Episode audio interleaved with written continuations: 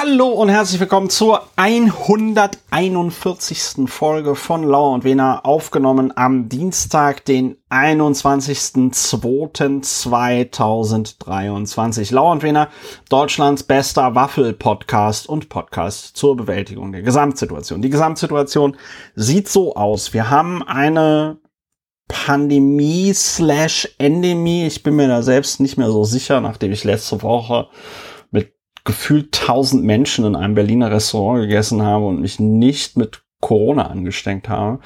Ähm, wir haben noch immer, bald jährt es sich, den äh, sehr schlimmen Krieg in der äh, Ukraine. Mm, in Frankreich hat es gerade 30 Tage lang nicht geregnet, ähm, habe ich heute gelesen. Ähm, und die Gletscher, die Gletscher schmelzen.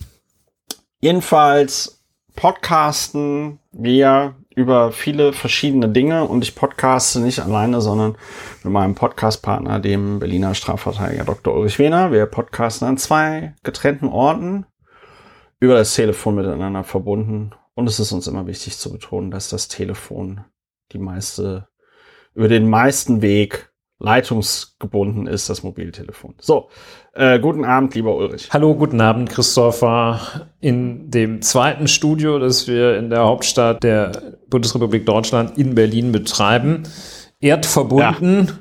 Bist du mit mir, äh, du Publizist, du Historiker, du Berater und Mitglied des Berliner Abgeordnetenhauses AD und always in Spe. Always in Spee. Ja. Always in Spee. Ja. Always in Spee klingt natürlich so ein bisschen auch traurig, ne? Aber nö, nö. so ist das. Also, so ist meine, das im Leben. Kommt, so also das. Nicht deine eigene Hoffnung, aber die Hoffnung der Wählerinnen und Wähler. Ja. Vielleicht hast du auch, also ich meine, äh, Du hast auch, eigentlich könntest du auch ohne weiteres sagen, kommen gleich noch auf diese illustre Persönlichkeit zu sprechen, auch du hast einen Regierungsauftrag. Ich habe definitiv einen Regierungsauftrag. Also, weil Jahren. es ihn nicht gibt, hat ihn auch irgendwie jeder ja eigentlich. Ich bin auch ein bisschen enttäuscht, wie ihn die Politikelite des Landes einfach so knall, knallknüppelhart ignoriert wie man da gecancelt wird mit seinem Regierungsauftrag. Ja. Ulrich, bevor das jetzt hier so ein äh, Männer-Podcast wird, was machen wir eigentlich bei Lauer und Wiener? Ja, wir leben unsere äh, maskuline und feminine Seite gleichzeitig aus. Und wir sind der Podcast zur Bewältigung der Gesamtsituation natürlich, aber auch der zur Regulierung des emotionalen Haushaltes durch faktenbasiertes Aufregen.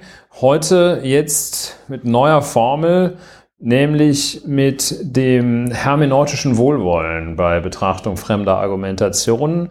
Wir werden möglicherweise schon heute erklären, was das ist. Jedenfalls ja. sind wir dafür da, dass die Dinge mit unserer Methode angeschaut, betrachtet werden, die Fakten betrachtet werden, jedenfalls ein paar Fakten herausseziert werden, bevor man sich aufregt äh, und wir uns aufregen, denn nur das führt zu produktiven emotionalen Fortschritt und auch intellektuellem Fortschritt. Alles andere oder jedenfalls vieles andere, wenn sich einfach nur so aufregt, äh, führt an den Stammtisch oder über den Stammtisch in noch schlimmere Regionen der Republik und des politischen Spektrums. Ja, und äh, das, das möchte niemand. Ja. Das möchte niemand. Und äh, das machen wir mit diesem Podcast hier. Und äh, traditionell ist es meine Aufgabe an dieser Stelle zu sagen, manchmal bewerten sich die Dinge von selbst. Heute haben wir wieder einige Sachen dabei, meiner Meinung nach, die sich von selbst bewerten. Self-executing äh, Nonsense sozusagen. Ja, Bull Bullshit im Self-executing Bullshit, S-E-B. Self-executing. ja, äh, wir kommen dann auch direkt zur äh, einer der beliebtesten Kategorien in diesem Podcast, die da heißt, äh, worüber wir nicht reden. Und äh, ja, was ist das jetzt? Äh, über etwas nicht reden, während man drüber redet. Was soll das sein? Hier geht es hm. uns um das sogenannte strategische Schweigen. Also äh, es gibt so Botschaften, die werden extra so designt, dass man sich besonders über sie aufregt und ähm, dann äh, verbreitet sich das wie ein Lauffeuer. Aber eigentlich wäre es besser, wenn man wirklich gar nicht drüber redet. Es gibt auch noch so ein paar andere Sonderfälle. Zum Beispiel manchmal gibt es Sachen, die sind einfach nur dumm. Also da ist einfach da, so deswegen sollte man ähm, nicht über sie reden und ähm, dann gibt es auch noch so nuancierte Abstufungen von allen möglichen Fällen. Und äh, heute haben wir aber so ein paar richtige, auch so ein paar richtige richtige Klassiker, so richtige Klassiker und richtige Kracher bei, worüber wir nicht reden. Und der Ulrich wollte anfangen mit, worüber wir nicht reden. Und äh, du wolltest nicht über den Spitzenkandidaten der Berliner CDU äh, zur Berliner Abgeordnetenhauswahl reden, nämlich äh, Kai Wegner. Ja, das hat, das ist die Unterform des nicht drüber Redens, ähm, nämlich der, das Regelbeispiel der äh, Bedeutungslosigkeit. Und das äh, ist ein persönliches Merkmal, das Kai Wegner aufweist. Er steht damit mit seiner objektiv messbaren Bedeutungslosigkeit in diametralem Gegensatz zu seiner Selbstwahrnehmung und seiner Bedeutung dort. Und der Wahrnehmung der BZ und Bild. ja, ähm, BZ und Bild fällt mir auch noch etwas ein, aber da kommen wir später drauf. Ich lese immer, kurzer Exkurs, die äh, sogenannten Leserbriefe. Ich weiß nicht, ob du das mal äh, öfter getan hast Podcast schon drüber Ja, haben wir, ich weiß, ja. ich weiß. Äh, und das passiert immer wieder. Und das ist einfach, äh, das ist. Das ist wie ein Autounfall. Da kommst, kannst du die Augen nicht äh, von abwenden. Man kann nicht weg, ja. Und also du sitzt da, egal wo du bist, egal wie kalt es ist und windig, mit weit offenem Mund vor Erstaunen und Fassungslosigkeit. Aber jedenfalls kommen wir zurück zu Kai Wegner, der dessen Bedeutung in diametralem Gegensatz zu seiner von ihm gefühlten Bedeutung steht. Und ähm, es ist ein großes Ärgernis, ähm, ein, nee, ist auch nicht lustig, ein großes Ärgernis, dass da von Kai Wegner und den Parteistrategen und äh, wahrscheinlich den ein, zwei Strateginnen, die in der Christlich-Demokratischen Union unterwegs sein sollen, es äh, immer wieder gebetsmühlenartig äh, runtergebetet wird, äh, erklärt wird, man habe einen Regierungsauftrag. Und ja. das Ärgernis ist, inzwischen haben es wahrscheinlich auch alle außer Kai Wegner verstanden. Das Ärgernis liegt darin, dass es den Regierungsauftrag im technischen Sinne nicht nur im technischen Sinne, es gibt keinen Regierungsauftrag. Eine Regierung bildet derjenige, der die meisten Stimmen hinter sich äh, im entsprechenden Parlament vereint und äh, nicht derjenige, der äh, die relativ meisten Stimmen hat äh, oder ja. derjenige, der so vom Heiligen Geist äh, befruchtet wird oder was auch immer, äh, der das, also es ist nicht ein, ein gefühlter Regierungsauftrag, ist kein Regierungsauftrag. Ja, Kai das Wegner. Hat, das hast du schön, sicherlich schön ein, ein, äh, ein, ein Name, den wir uns merken müssen. Wahrscheinlich ganz, so ganz integrer Spandauer Jung, wenn ich das richtig sehe. Äh, und ja, integer. Ja, oder bodenständig. Integer weiß CDU, ich nicht, da kann ich nicht CDU sagen. Also ich habe so Artikel, äh, Reportagen gelesen, dass er so äh, in so irgendwelchen Eckkneipen außerhalb des Berliner S-Bahn-Rings äh, ganz gut ankommt. Und äh, ja, man hat auch einen anständigen Job äh, gemacht, so als Versicherungsvertreter, glaube ich, oder Versicherungskaufmann. Also ja, und da äh, sollte man also nicht weiter drüber reden und ist dann da Oppositionsführer, wird er. Und das war's dann. Ja. Ja, ja muss man jetzt auch nicht ja. drüber reden. Das halt, muss, kann der, kann der noch muss so man viel, nicht drüber, muss man nicht drüber reden. Ja, kann Regierungsaufträge spüren, wie kann der er möchte. Den Kopf stellen. I feel it, I feel it. Ja, viel the Regierung. Das, das Fielse Regierungsauftrag. Auftrag, ja. Da machen wir dem nächsten Podcast Fielse Regierungsauftrag und lassen uns von ähm, um es klar zu Jim sagen, Du, lassen uns von Jim Du. Kai Wegner, Christopher Lauer und Ulrich Wehner haben exakt den gleichen Regierungsauftrag. Fielse Regierungsauftrag. Ich fühle es jetzt auch. Ja. Ich spüre es. Ja. Ich spüre es. So, ähm, äh, Feel Kai Wegner. coming. Ja, Jetzt habe ich hier was stehen. Jetzt habe ich hier was stehen. Ähm, auf deinem Teleprompter. Das ist eigentlich, das ist auf meinem, meinem Overhead-Projektor, was eigentlich gar nicht so richtig in die Kategorie passt, aber wir reden jetzt einfach trotzdem rüber, weil wir in der Kategorie, worüber wir nicht reden, sehr oft über Friedrich Merz sprechen. Wir hatten ja, das ist im Grunde genommen eine Ergänzung zur letzten Folge. Wir hatten ja in der letzten Folge über äh, die Büttenrede von Marie-Agnes äh, Strack-Zimmermann bei der Verleihung des äh, Ordens wieder den tierischen Ernst äh, geredet. Und dass der äh, gute Friedrich Merz da überhaupt gar nicht drüber gelacht hat und sich ganz, ganz übel äh, darüber beschwert hat.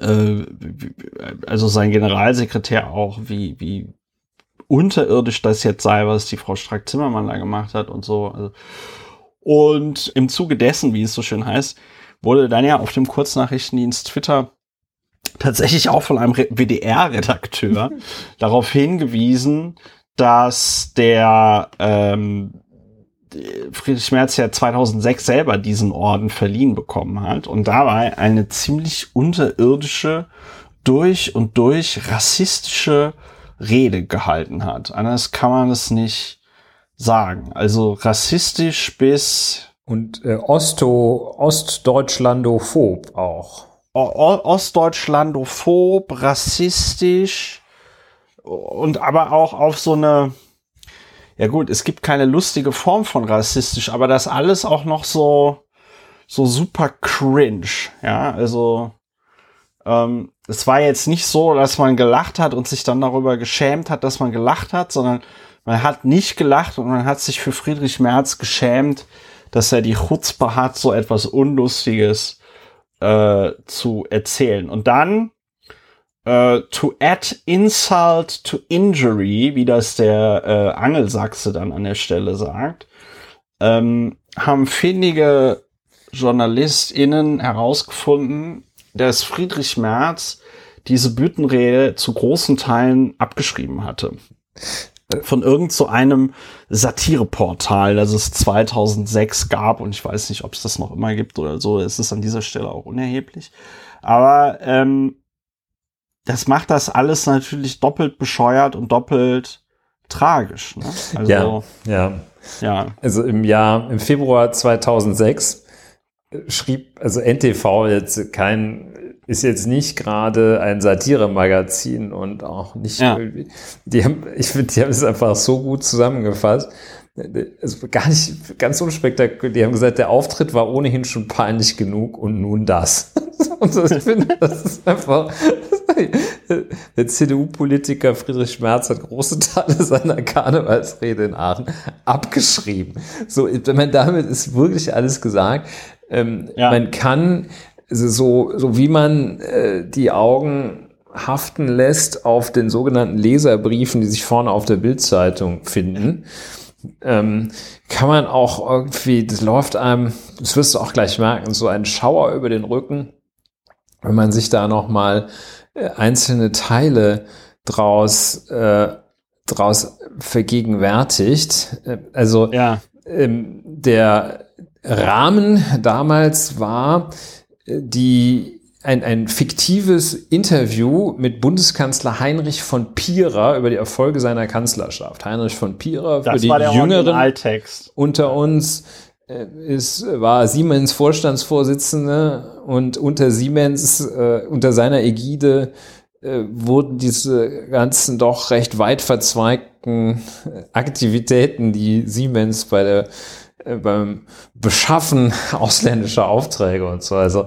Siemens ist, äh, Siemens hat also in der Anwaltschaft so viele, viele äh, Kolleginnen und Kollegen sehr glücklich gemacht. Weil die haben und sehr, und sehr, sehr reich. reich gemacht. Ja, und dann, also jedenfalls, dieses, der blickt auf, in einem fiktiven Interview blickt der fiktive Bundeskanzler Heinrich von Pira äh, auf die Erfolge seiner Kanzlerschaft äh, zurück und sagt, Thüringen und Sachsen haben sich als sanierungsfähig erwiesen, die werden wir behalten. Äh, Mecklenburg-Vorpommern müsste allerdings bilanziell als Totalverlust abgeschrieben werden. Und äh, jetzt zeigt sich, wie, wie ganz übel das ist. Und gegen Übernahme der Landesschulden und einen symbolischen Kaufpreis von einem Euro den Russen übergeben werden. Den Asylantrag einer einzelnen Einwohnerin namens Dr. Angela Merkel werden wir wohlwollend prüfen, versprach Merz. Uh, uh, uh, schrecklich, schrecklich, schrecklich. Ja, es ist, es macht auch wirklich betroffen. Also und vor allen Dingen in, in, in und der das äh, in dieser Büttenrede hat er ja dann so getan, später. als wäre wär er, als wäre er das, der das sagen würde, ne? So als fiktiver Bund. Also da hat er ja nicht nochmal diesen Siemens-Vorstand gemeint, oder? Ja, äh, ja das ja. kann ich so genau nicht sagen, aber äh, jedenfalls war es hoffentlich the closest he has ever been to Chancellor uh, in der ja. in the Bütt in Aachen ja. im Jahr 2006. Also ja, ja. 17 gut. Jahre später. Immer noch. Du ja, damals gab es ja das Wort cringe noch gar nicht. Ne? Aber damals, es, da, es ist, glaube ich, aus dem Anlass peinlich. erfunden worden. Ich denke auch. Ich denke auch, anlässlich dieser Büttenrede äh, haben sich amerikanische Jugendliche dann überlegt, wie könnte man das denn bezeichnen? Das war nämlich und, auch, ähm, das war auch für Amerikaner, auch wenn sie kein Deutsch konnten, weil es spürbar. Und die so, oh, cringe. Oh. Es war spürbar. Shit, that's so cringe. So, also, äh, hat nicht so, hat einerseits nicht so richtig in die Kategorie gepasst, andererseits dann doch wieder wie Arsch auf einmal, denn man sollte tatsächlich über diese Büttenrede nicht reden, außer es geht darum, Friedrich Merz daran zu erinnern, dass er mit dieser Büttenrede das Recht verwirkt hat, jemals wieder äh, bis zum Kältetod des Universums sich darüber aufzuregen, was der Inhalt einer anderen Büttenrede ist. Dieses Recht hat er einfach verwirkt. Ja, es gab noch eine äh, ganz lucide Beobachtung zum Thema ich weiß leider nicht mehr von wem, aber sie besagte auch, also als äh, Frau Strack-Zimmermann da diese Rede hielt, ähm, hat ja Herr Merz also völlig indiskutabel pikiert geschaut und äh, Herr Ministerpräsident Wüst hat wohl ja. äh, wüst gelacht und äh, dann war jetzt diese relativ luzide Bemerkung, dass nordrhein-westfälische Ministerpräsidenten offenbar nicht in der Lage seien, zum richtigen Zeitpunkt zu lachen. Und das fand ich eigentlich eine ganz gute, ganz gute Beobachtung, weil es kommt ja immer darauf an, vernetzt zu denken, ja. äh, Verbindungen herzustellen, wo sie ja. nicht jeder sieht. Und das war natürlich eine, die war schon sehr gut sichtbar, aber musste sie trotzdem auch artikulieren. Also nordrhein-westfälische Minister, CDU-Ministerpräsidenten können nicht zum richtigen Moment lachen. Das ist jetzt wissenschaftlich erwiesen. Ja. Wir reden jetzt über etwas, äh, also sehr Schlimmes, nicht. Und zwar und da sieht man auch einfach mal, in was für absurden Zeiten wir leben. Die Politikerin Sarah Wagenknecht und die Herausgeberin der Zeitschrift Emma haben einen Text geschrieben und den auf der Plattform change.org veröffentlicht und ähm, haben dieses Machwerk, früher sagte man zu sowas Machwerk, haben dieses Machwerk allen Ernstes auch noch Manifest genannt. Ich glaube tatsächlich sogar auch Manifest für den Frieden. Drunter machen sie es nicht. Manifest für den Frieden oder für Frieden. Und äh, mittlerweile haben das laut change.org, und das ist ja das Schöne an dieser Webseite, man kann es nicht überprüfen, äh, haben 584.270, 80 Leute das irgendwie unter unterschrieben. Es gibt auch Erstunterzeichner, wie zum Beispiel die ähm, Margot Käßmann, äh, Günther Verheugen, wen hatten wir noch? Peter Gauweiler, Wolfgang Grupp, der Trigema-Mann hat das unter, unterschrieben. Die Eheleute Mai. Ähm, die kenne ich jetzt nicht. Doch, kennst du ähm, Reinhard May. Das sagt mir noch. Immer, Über den Wolf. Dieser Sänger. Ach so, ja, ja, ja, okay. Also, es ist ähm, Oscar Lafontaine, gut, der musste, weil seine, ja, sonst gibt's Ärger zu Hause. unterschrieben hat, sonst gibt's Ärger zu Hause. Es haben Leute, weiß ich nicht, zum Beispiel Hanna Shigula zum Beispiel hat auch unterschrieben, die kenne ich jetzt zum Beispiel, das ist eine Schauspielerin. Martin Sonneborn, wobei den find, fand ich ja schon immer komplett bescheuert. Jedenfalls, es haben halt Leute unterschrieben, wo man jetzt nicht sofort sagt, ach du meine Güte, was sind das denn für Vollhongs? Sondern eher, wo man das erst auf den zweiten Blick sagt. Ja, und worum geht es in diesem Manifest für den Frieden? Es ist wieder so ein klassischer offener Brief. Äh, wir erinnern uns, Russland ist in die Ukraine einmarschiert, ja, ein Angriffskrieg der völkerrechtlich halt eben illegal ist. Und wen fordern jetzt Alice Schwarzer und Sarah Wagenknecht auf, für Frieden zu sorgen? Und zwar den äh, Präsidenten Volodymyr Zelensky von, ähm, von der Ukraine. Ja, inhaltlich ist das schwierig, weil, wenn ich es jetzt polemisch zusammenfassen müsste, würde ich sagen, Inhaltlich lässt sich das so zusammenfassen, Krieg, der Krieg nervt uns, das soll jetzt einfach bitte aufhören, wir fühlen uns dadurch irgendwie belästigt. Und dann ähm, wird auch noch darauf verwiesen, dass, äh, dass, dass das ja so eskalieren könnte und dass äh, da noch mehr Gewalt an, angewendet werden könnte. Ne? Es ist zu befürchten, dass Putin spätestens bei einem Angriff auf die Krim zu einem maximalen Gegenschlag ausholt, geraten wir dann unaufhaltsam auf eine Rutschbahn Richtung Weltkrieg und Atomkrieg. Es wäre nicht der erste große Krieg, der so begonnen hat, aber es wäre vielleicht der letzte. Ähm, die Argumentation finde ich jetzt von der Feministin Alice Schwarzer natürlich total interessant, dass sie der Meinung sind, also wenn, wenn eine, wenn eine andere Entität einfach nur mit genug Gewalt bedroht wird, dann muss sie sich fügen. Äh, ich weiß nicht, ob äh, Alice Schwarzer das auf jede Situation so übertragen würde. Ähm, also, ich spreche es jetzt nicht aus, um keine empörten Zuschriften zu bekommen, aber ich glaube, dass ähm, deine Andeutungen das, das sind wohl verstanden, mein Lieber. ja, das ist also ich finde, das ist die, die so so eine Gehirnakrobatik muss man erstmal hinbekommen, dass äh, äh, dass man irgendwie sagt, ja, die Ukraine hatte schon einen sehr sehr kurzen Rock an. Die Ukraine hatte, man muss sagen, wie, wie viel hatte wie viel hatte die Ukraine denn zum Tatzeitpunkt überhaupt getrunken? Hat die denn überhaupt nein gesagt? So ja, die war so ein bisschen also, aufgekratzt. Die war ein bisschen aufgekratzt. So, äh, bevor wir uns die Ukraine kann zwar unterstützt durch den Westen einzelne Schlachten gewinnen, aber sie kann gegen größere, gegen die größte Atommacht der Welt keinen Krieg gewinnen. Das sagt auch der höchste Militär der USA, General Miley.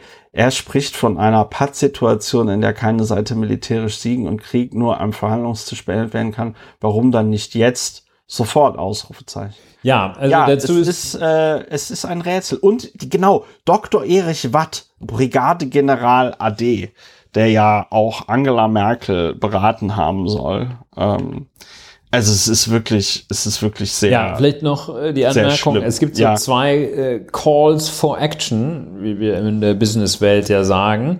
Ja. Und äh, das eine ist, es soll verhandelt werden. Ja. Und das andere ist, der Bundeskanzler soll die Eskalation der Waffenlieferungen stoppen. Ja. Ja, das sind die konkreten äh, Forderungen. Ähm, was ich noch gerne anmerken möchte, es wird äh, gerne mit dem äh, Stilmittel der rhetorischen Frage gearbeitet und ja. äh, wie viele rote Linien wurden in den letzten Monaten schon überschritten. Und ähm, ja, äh, und äh, das andere, ja, auch so platitüdenhaft ein bisschen. Äh, ja, und es ist wirklich eine, was heißt wirklich, es ist ich empfinde das als sehr, sehr schönes Beispiel äh, für die Rubrik, äh, worüber man nicht redet. Ja. Ja, dann redet man halt auch nicht drüber. Ne? Also dann sind ja. es da jetzt halt so ein paar Leute, okay, die äußern das da und äh, machen ähm, sich zum Obst. Dann kann man vielleicht gerade noch mal sagen, dass es äh, in Teilen ähm, einfach äh, Unsinn ist. Ja? Also ähm, einer auch nur halbwegs kritischen Befragung oder einem äh, ganz sachten Hinterfragen nicht standhält. Ähm, also wesentliche Kritik äh, in der Sache richtet sich ja da äh, gegen das, die Methode des Verhandelns. Also äh, worüber soll man denn verhandeln? Ne? Also ähm, ja. Äh, vielleicht, ob jetzt Polen auch noch zu Putin kommt oder was. Und ähm, ja. das andere ist, ähm, dass ähm, da ja einfach dann aufgehört wird, wenn man sagt, ähm, okay, wir wollen äh, dass die militärische Unterstützung aufhört und äh, dass jetzt sich äh, die, die Ukraine beziehungsweise ihre Repräsentanten nicht weiter zur Wehr setzen, da hören die dann ja auf zu denken und sagen, dann wäre ja Frieden. Und das ist nun, äh, ja, das ja, ist, finde ich, ein sachlicher Vorwurf, den man machen muss, äh, dass ja. da das klassische, klassische Fehler, das ist einfach zu kurz gedacht. So, aber dann ist auch gut. Da sind halt ein paar, die erzählen äh, nun nach ja, kurzer Betrachtung, haben, ne? erzählen die halt Sachen, die tatsächlich deshalb auch manifest, manifester Unsinn sind. Und ja, äh, ja dann war es es auch. Da muss man jetzt auch nicht. Äh, ja, das ist wirklich ein sehr schöner Gegenstand, um nicht drüber zu reden. Die Frage ist natürlich auch, warum haben die die ersten 69 ErstunterzeichnerInnen genannt? Könnten ja auch die ersten 70 oder ist das ein ja, weil es eine nur 69 oder? waren. Nein, das, ja, Alice Schwarzer und äh, äh, Sarah Wagenknecht haben beide darauf bestanden. Nein, das ist einfach, wenn, wenn da 100 Leute Erstunterzeichner gewesen wären, dann ständ da die 100 Erstunterzeichner. Das mit den 69, das ist halt das ist Zufall. Auch wenn du in, mit deinem pubertären Geist da jetzt noch andere Dinge rein interpretierst. Das habe ich jetzt nicht. Und am 25.02. Aufstand für den Frieden soll in Berlin eine, ähm, eine Demonstration stattfinden. Und ja, an der Tag nimmt davor, Frau Käßmann aber nicht teil, hat sie schon gesagt. Margot Käßmann, die soll einfach äh, mir fallen jetzt nur, mir fallen jetzt nur Sachen. Kann ja, ein, jetzt können wir eine kurze Pause machen und jeder denkt sich, was, was, was soll sie denn? Mal, mal, was soll sie denn? Kann, also, Kann jeder und ähm, jeder schreibt das jetzt auf einen Zettel und schickt uns das dann. schickt uns das. Margot Käßmann soll mal nüchtern Auto fahren. Wow, okay. nee, nee, das muss, man muss da schon äh, drüber hinwegsehen. Wenn jemand eine Verfehlung begeht, dafür gebüßt hat, dann ist er auch wieder unter uns, bitte. Und muss Aber, das äh, nicht zehn ja Jahre später vorhalten nee, gibt's lassen. Ja, gibt's ja im Protestantismus nicht. Die haben ja keine Beichte. Die können ja nicht beichten. Die haben ja so einen, die haben ja so einen Luschi-Gott, der sagt, ja. Wenn es sein okay. muss, dann kommst du auch mit den Sakramenten um die Ecke, mein lieber Atheist ja, ja, und äh, ja. Kirchenaustreter zehn Jahre lang Messdiener gewesen. So, äh, so genug nicht drüber geredet. Machen wir, weiter, weiter geht's. weiter geht's. So, äh, weiter geht's. Jetzt habe ich hier Runde. so halbherzig. Gegenstand der Woche. So, Gegenstand der Woche, der Stimmzettel. Ja. Wollen wir darüber, wollen wir dazu noch was sagen? Nein, Stimmzettel einfach sind einfach, Stimmzettel sind einfach, ist geil, ist kultig. Sind gut. An, an, an die Berliner HörerInnen an dieser Stelle noch der Hinweis, äh, es findet ja gerade der Volksentscheid ähm, Berlin 2030 klimaneutral statt. Und man kann jetzt schon die Briefwahlunterlagen beantragen oder ins jeweilige Briefwahlamt des Bezirkes gehen und schon wählen und äh, abstimmen. Und ihr könnt euch fast denken, was, wofür der Christopher stimmt. Ja, Wahlgeheimnis ist ja auch nur eine, eine Möglichkeit, eine Option, ein Anspruch auf Freiheit vor der unfreiwilligen Veröffentlichung und Kenntnisnahme auch von der eigenen Wahlentscheidung. Aber wenn man jetzt Bock hat, kann man das ruhig sagen. Ne? Insofern so mit so einer Bock hat, kann man rhetorischen Frage, wofür der Christoph war. Sind Sie dafür oder dagegen? Oh, ich möchte eigentlich hier äh, Auto fahren und so. ich ich, ich finde, die A100 sollte bis bis nach Moskau gebraucht werden. Zehn Spuren und zwar in jede Fahrtrichtung. Ja, ich meine, Windräder müssen auch über die Autobahn transportiert werden. Ja, das ist, da reden wir ja wirklich bewusst nicht drüber, dass, dass dieses Argument, und zwar nicht nur von einem, äh, da dauernd äh, also für die ganze FDP hat das ja, das wäre eigentlich, das hätte man, hätte man das mal in der Büttenrede gesagt, dass du sagst, ja, ja. brauchen doch Autobahn, müssen wir die Windräder transportieren und dann kriegst du da dreifachen Tusch. Ne? Also es ist einem mehrfach, es ist uns mehrfach einfach so vor die Flinte gelaufen, dass sie sagen, Autobahnausbau muss sein, die Windräder müssen, also allen Ernstes jedenfalls äh, nicht, nicht mit der Pappnas, äh, ja. nicht mit der Papp, mit dem Pappnas-Smiley versehen, sondern ja. Nun ja, Karneval. Hast du eigentlich Karneval äh, zelebriert? Äh, Außer, dass du, dass du dir äh, Marie-Agnes Strack-Zimmermann mehrfach angeschaut hast. mehrfach angeschaut, das klingt jetzt auch irgendwie komisch, aber ähm, äh, nee, ich habe Karneval nicht zelebriert. Ich bin immer nur äh, neidisch auf die Verwandtschaft in Nordrhein-Westfalen, die ja, da dann, dann ähm, die dann am Rosenmontag, also gestern, ähm, frei hat. Aber ansonsten, ähm, ansonsten habe ich da nichts zelebriert. Es ist so unvorstellbar, ne? Das, also wer, wer das jemals miterlebt hat, wie das da im, in Köln zumal, dem Zentrum des Karnevals in ja. Deutschland, wie das da also Donnerstag oder am Montag, auch Dienstag noch, also heute, Zeitpunkt der Aufnahme, abgeht. Es ist völlig unvorstellbar, dass, äh, wenn man da einmal drin ist in diesem Strudel, völlig unvorstellbar, dass im Rest des Landes irgendwas noch äh, aufeinander steht, aber nein. Tja, so ist es. Ähm, so ist das im Leben. Ja, Gegenstand der so. Woche, der Stimmzettel und Stimmzettel. Äh, die Pappnase vielleicht. Die Pappnase. Die Pappnase mit der Pappnase äh, geboren. So. Und so, ähm, ja, weiter geht's, weiter geht's. Ein, wir reiten durch die Zeit. Äh, Zahl der Woche.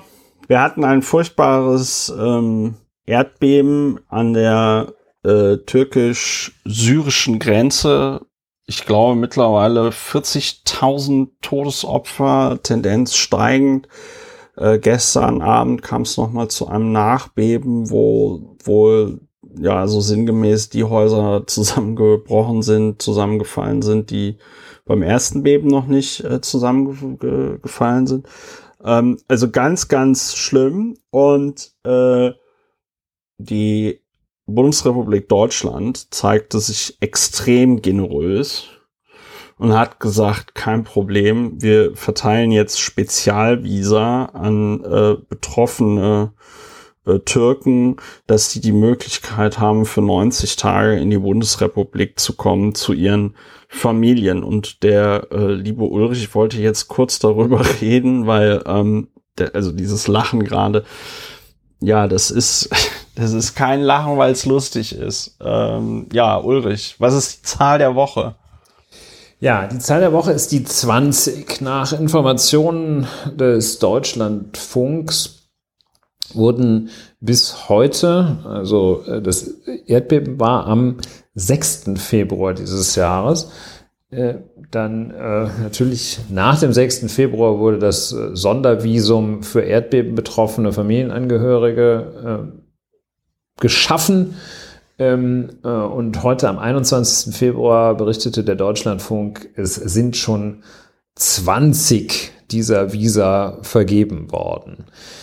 Wir wollen ganz sicherlich nicht in irgendeiner Weise uns abfällig, hämisch oder in anderer Weise negativ äußern über die vielen Hilfsmaßnahmen, die unternommen worden sind, äh, privat, NGO, staatlicherseits aber äh, dennoch ist die, dieses Hilfsmittel des Sondervisums ähm, nicht nur schwer erträglich und ich finde ausgesprochen, also richtig peinlich, äh, richtig beschämend, äh, sondern es ist auch der lernt, also ich spüre dadurch immer mehr, ähm, welche enorme Hemmung äh, bis Lähmung äh, bis, äh, bis äh, irrationale Angst gegenüber äh, dem Erscheinen von Menschen, die nicht in den Grenzen des, der Bundesrepublik Deutschland geboren und aufgewachsen sind über mehrere Generationen,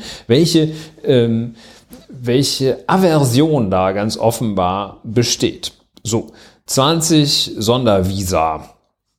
Ähm, dabei habe ich zum Beispiel auch gelernt, dass die Visa wie die Visa-Vergabe für Sondervisa oder aber auch für reguläre Visa äh, ja. denn funktioniert, wenn man als äh, türkischer Staatsangehöriger ein Visum bekommen möchte. Und äh, da gibt es, äh, da geht man jetzt dann nicht äh, zu äh, deutschen Konsulat oder zur Konsularabteilung der deutschen Botschaft. Nein, da gibt es iData, iData. Äh, da kann man, äh, das ist eine, ähm, ja, so eine Agentur, ich habe noch nicht richtig herausgefunden, ähm, welche Rechtsnatur, wahrscheinlich so eine öffentlich-rechtliche äh, Gesellschaftsform. Ähm, die gibt es, eine Agentur, die offizielle Annahmestelle für Visa-Anträge nach Deutschland und Italien in der Türkei kurz ergänzend, in, äh, von Syrien aus ist es völlig unmöglich, nach Deutschland zu kommen. Ähm, aber eData, wenn man sich da mal auf der Webseite umschaut, haben die auch solche Sachen. Da kann man so Schengen-Visa, nationales Visum, Online-Antragsformular, Terminvereinbarung. Dann gibt es die Rubrik Premium Lounge Antragsverfahren. Wenn man da drauf äh, klickt, sieht man, wenn Sie bei Ihrer Antragstellung ein bequemeres Umfeld und einen exklusiven Service wünschen, besteht die Möglichkeit, den Premium Lounge Service in unseren E-Data-Filialen in Anspruch zu nehmen. Und dann äh, steht da, ähm, da kriegt man dann irgendwie so ein bisschen Komplettpaket. Äh, Fotokopien kostenlos bis 20 Seiten. Solche Seiten. Und, und dann auch so mit dieser totalen Scheingenauigkeit. Aus datenschutzrechtlichen Gründen können Dokumente von USB-Sticks nicht ausgedruckt werden. Naja, wunderbar. Also eData, ganz interessante Agentur, könnte man sich nochmal etwas genauer ansehen. Dann geht man mal dazu über, zu schauen, aha, angenommen, man ist jetzt Erdbebenopfer, äh, dann findet man auf eData auch schon mal Hinweise. Äh, und auch wenn da irgendwie, äh, wenn da jetzt, keine Ahnung, die, die Cousinen und Cousins äh, die wohnen alle in Deutschland, dann sagt man sich, ey, dann fahren wir doch da jetzt mal hier 90 Tage hin, vielleicht auch mit dem gerade, mit dem Kleinkind oder dem Neugeborenen, dass es jetzt einfach hier mal rauskommt. Nee, also dann sieht man schon, ah, nee, also es, sind, es ist schon mal auf Angehörige ersten oder zweiten Grades beschränkt. Also Geschwister äh, ist das weiteste, ähm, Eltern, Kinder, Großeltern, Enkelkinder, das ist erster und zweiter Grad. Ähm, dann individuell vom Erdbeben besonders, besonders betroffen. Hm, ja, okay, muss man auch irgendwie nachweisen. Äh, dann muss das äh, Familienmitglied in Deutschland eine Verpflichtungserklärung nach 66 bis 68 Aufenthaltsgesetz abgeben. Das ist so, ja, wir kommen für die auf und also auch wenn denen irgendwie der, der Zahn rausfliegt äh, vor Entzündung, dann zahlen wir das. Und ähm, ja, dann kann man noch mal ein bisschen weiter äh, klicken und findet dann also auch äh, so Sachen, folgende Dokumente müssen vorgelegt werden. Gültiger türkischer Pass, hm, Krankenversicherung, biometrisches Foto, Kopie des Personalausweises, Wohnsitznachweis mit Historie. Äh, Historie muss den Wohnsitz im Erdbebengebiet, das ist offenbar ist Historie so äh, das, wo man gewohnt hat, äh, zum Zeitpunkt ja. der Katastrophe belegen. Mhm. Verwandtschaftsnachweis, kurzschriftliche Schilderung der Notlage. Ähm, ja, bei minderjährigen Unterschriften notariell beglaubigte Zustimmung beider Eltern beziehungsweise Nachweis der Alleinsorge oder der vorübergehenden Personensorge. Ja, wenn man das liest, gibt es auch noch wahrscheinlich, wahrscheinlich gibt es ja gar keine türkische Übersetzung von, doch gibt es immerhin. Äh, wenn man das liest, ist es eigentlich erstaunlich, da muss man sagen, Hut ab. also 20 ist relativ viel, muss man dann sagen. Ähm, ja, also das ist, ähm, Ja, ich, da wurde ja auch, die, ja. Wüsste einfach auch mal, also warum äh, fasziniert mich das so? Mich fasziniert es unter dem Aspekt der, ja, der, der, der, der Ausländerangst, will ich das mal nennen, der, der Aversion, der, der, der unendlich großen Furcht, es könnten plötzlich mal zwei mehr kommen. Und ähm, also, äh, das macht mich so ein bisschen äh, fassungslos auch, ähm, weil äh, ich nirgendwo äh, bislang, vielleicht kann ja mal einer eine Studie zeigen, irgendwelche Überlegungen, Erwägungen dazu gesehen habe, was würde eigentlich passieren, wenn man bestimmten, den Bewohnern bestimmter Regionen gestatten würde, einfach mal so nach Deutschland zu kommen?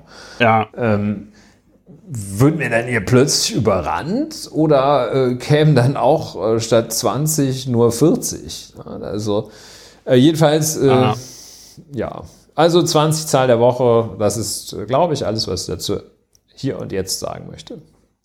Ja, man muss dazu aber auch nochmal sagen, dass das wie immer, wie immer, wenn es äh, um Deutschland äh, geht oder solche Dinge in Deutschland, ist es natürlich äh, total beschämend.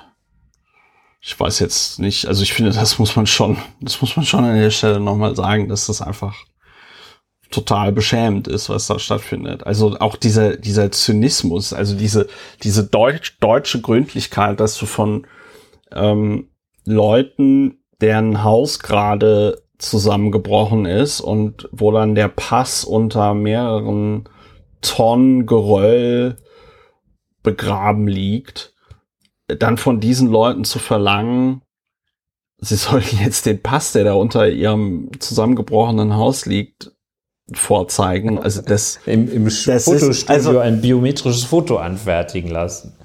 Also ich ich finde und ich meine, das ist halt wieder das ist halt wieder so ähm, das ist wirklich das ist wirklich sehr krass, äh, wieder dieser, dieser Unterschied zur Ukraine, ne? wo das alles also sehr einfach, sehr schnell möglich war, dass die ganzen Geflüchteten aus der Ukraine hier unterkommen, ja.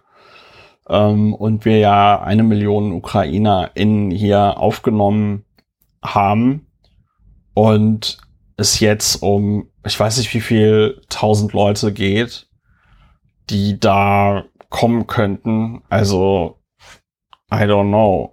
Äh, es ist, es ist ganz, ganz furchtbar. Ja, es stellt sich auch ganz, die Frage, ob man äh, eigentlich kombinieren kann, äh, das Erdbebenvisum mit dem Premium Lounge Angebot äh, oder dem, äh, es gibt auch noch einen Primetime-Antrag, der ist noch äh, ein paar Lira teurer als Premium Lounge. Pre Premium Lounge 1516 türkische Lira äh, Primetime-Antrag äh, 1590 türkische Lira. Also, ja. Ähm, es ist alles sehr unschön. Und also was mich auch wirklich wundert, ist, dass diese iData, die haben jetzt noch nicht mal ein Impressum. Ne? Also auf ihrer Webseite. Ja, ähm, muss, muss die Redaktion noch mal ein bisschen nachrecherchieren. Äh, ja. Was das eigentlich für ein Saftladen was, ist da? Was der Scheiß da soll. Ja, also ganz, ganz, ganz furchtbar. Liebe Leute. Aber wer äh, hätte was anderes ähm, erwartet, wenn es äh, ja um Geflüchtete und die Bundesrepublik Deutschland geht? Zum Glück leidet Deutschland ja so dermaßen unter Überbevölkerung, dass wir gar nicht mehr wissen, wohin mit den ganzen jungen, massenarbeitslosen Leuten. Ich hoffe, ihr hört meinen äh, Zynismus. So, an dieser Stelle der kurze Hinweis, man kann diesen Podcast unterstützen. Ihr findet Übergang. alle Informationen. Ja, es ist sauber. Äh, nee, ist schön. It ne? is, it is what it is. Äh, man kann diesen Podcast unterstützen. Ähm, ihr findet alle Informationen äh, dazu äh, unter plus.lauerundwener.de an alle HörerInnen, die diesen Podcast bereits unterstützen. Vielen lieben Dank dafür. So, äh, wir kommen zu einem Thema, das zumindest die ähm, nicht nur die Berliner innen bewegt hat, sondern aufgrund des besonderen Charakters der Wiederholungswahl auch äh, über die Grenzen Berlins hinaus ein interessantes Ereignis war, nämlich die Wiederholungswahl zum Berliner Abgeordnetenhaus, die stattgefunden hat am, wann war das denn? Am 12. Februar, ne? Also jetzt so vor eine Woche, anderthalb Wochen. So. Und äh, wie fangen wir an? Sollen wir mit dem Ergebnis anfangen? Ja, schöne Idee. Hm. Also die CDU 28,2 Prozent hat äh, plus 10,6 Prozentpunkte, SPD 18,4 minus 3,2 Prozentpunkte. Äh, die Grünen haben äh, 18,4 plus 3,2 Prozentpunkte. Ja. Äh, was mich jetzt gerade wundert, weil ich irgendwie gedacht habe, dass die Grünen mehr als äh, ach so, ja, zur, zur, das ist zur Wahl 2016, das ist jetzt nicht zur letzten ja, äh, hm. Abgeordnetenhauswahl. Es ist auch so ein bisschen, finde ich, ungünstig äh, dargestellt hier beim Landeswahlleiter, weil ich finde, man müsste da auch die Veränderungen zur letzten nicht gültigen Wahl machen, aber das hat dann Gründe. Ja, Linkspartei verliert 3,4 Prozentpunkte, AfD verliert äh, 5,1 Prozentpunkte. Äh, äh ist ja sehr schön, ist ja so ein sehr deutliches Ergebnis. FDP, da greife ich der Bewertung vor, scheitert an der 5%-Hürde mit 4,6%. Wer hätte es gedacht, dass 500 Meter für den Autoverkehr gesperrte Friedrichstraße nicht reichen, um äh, Millionen BerlinerInnen davon zu überzeugen, FDP zu wählen. Ja, äh, ich gönne es Sebastian Schreier von ganzem Herzen. Das muss ich einfach mal so sagen.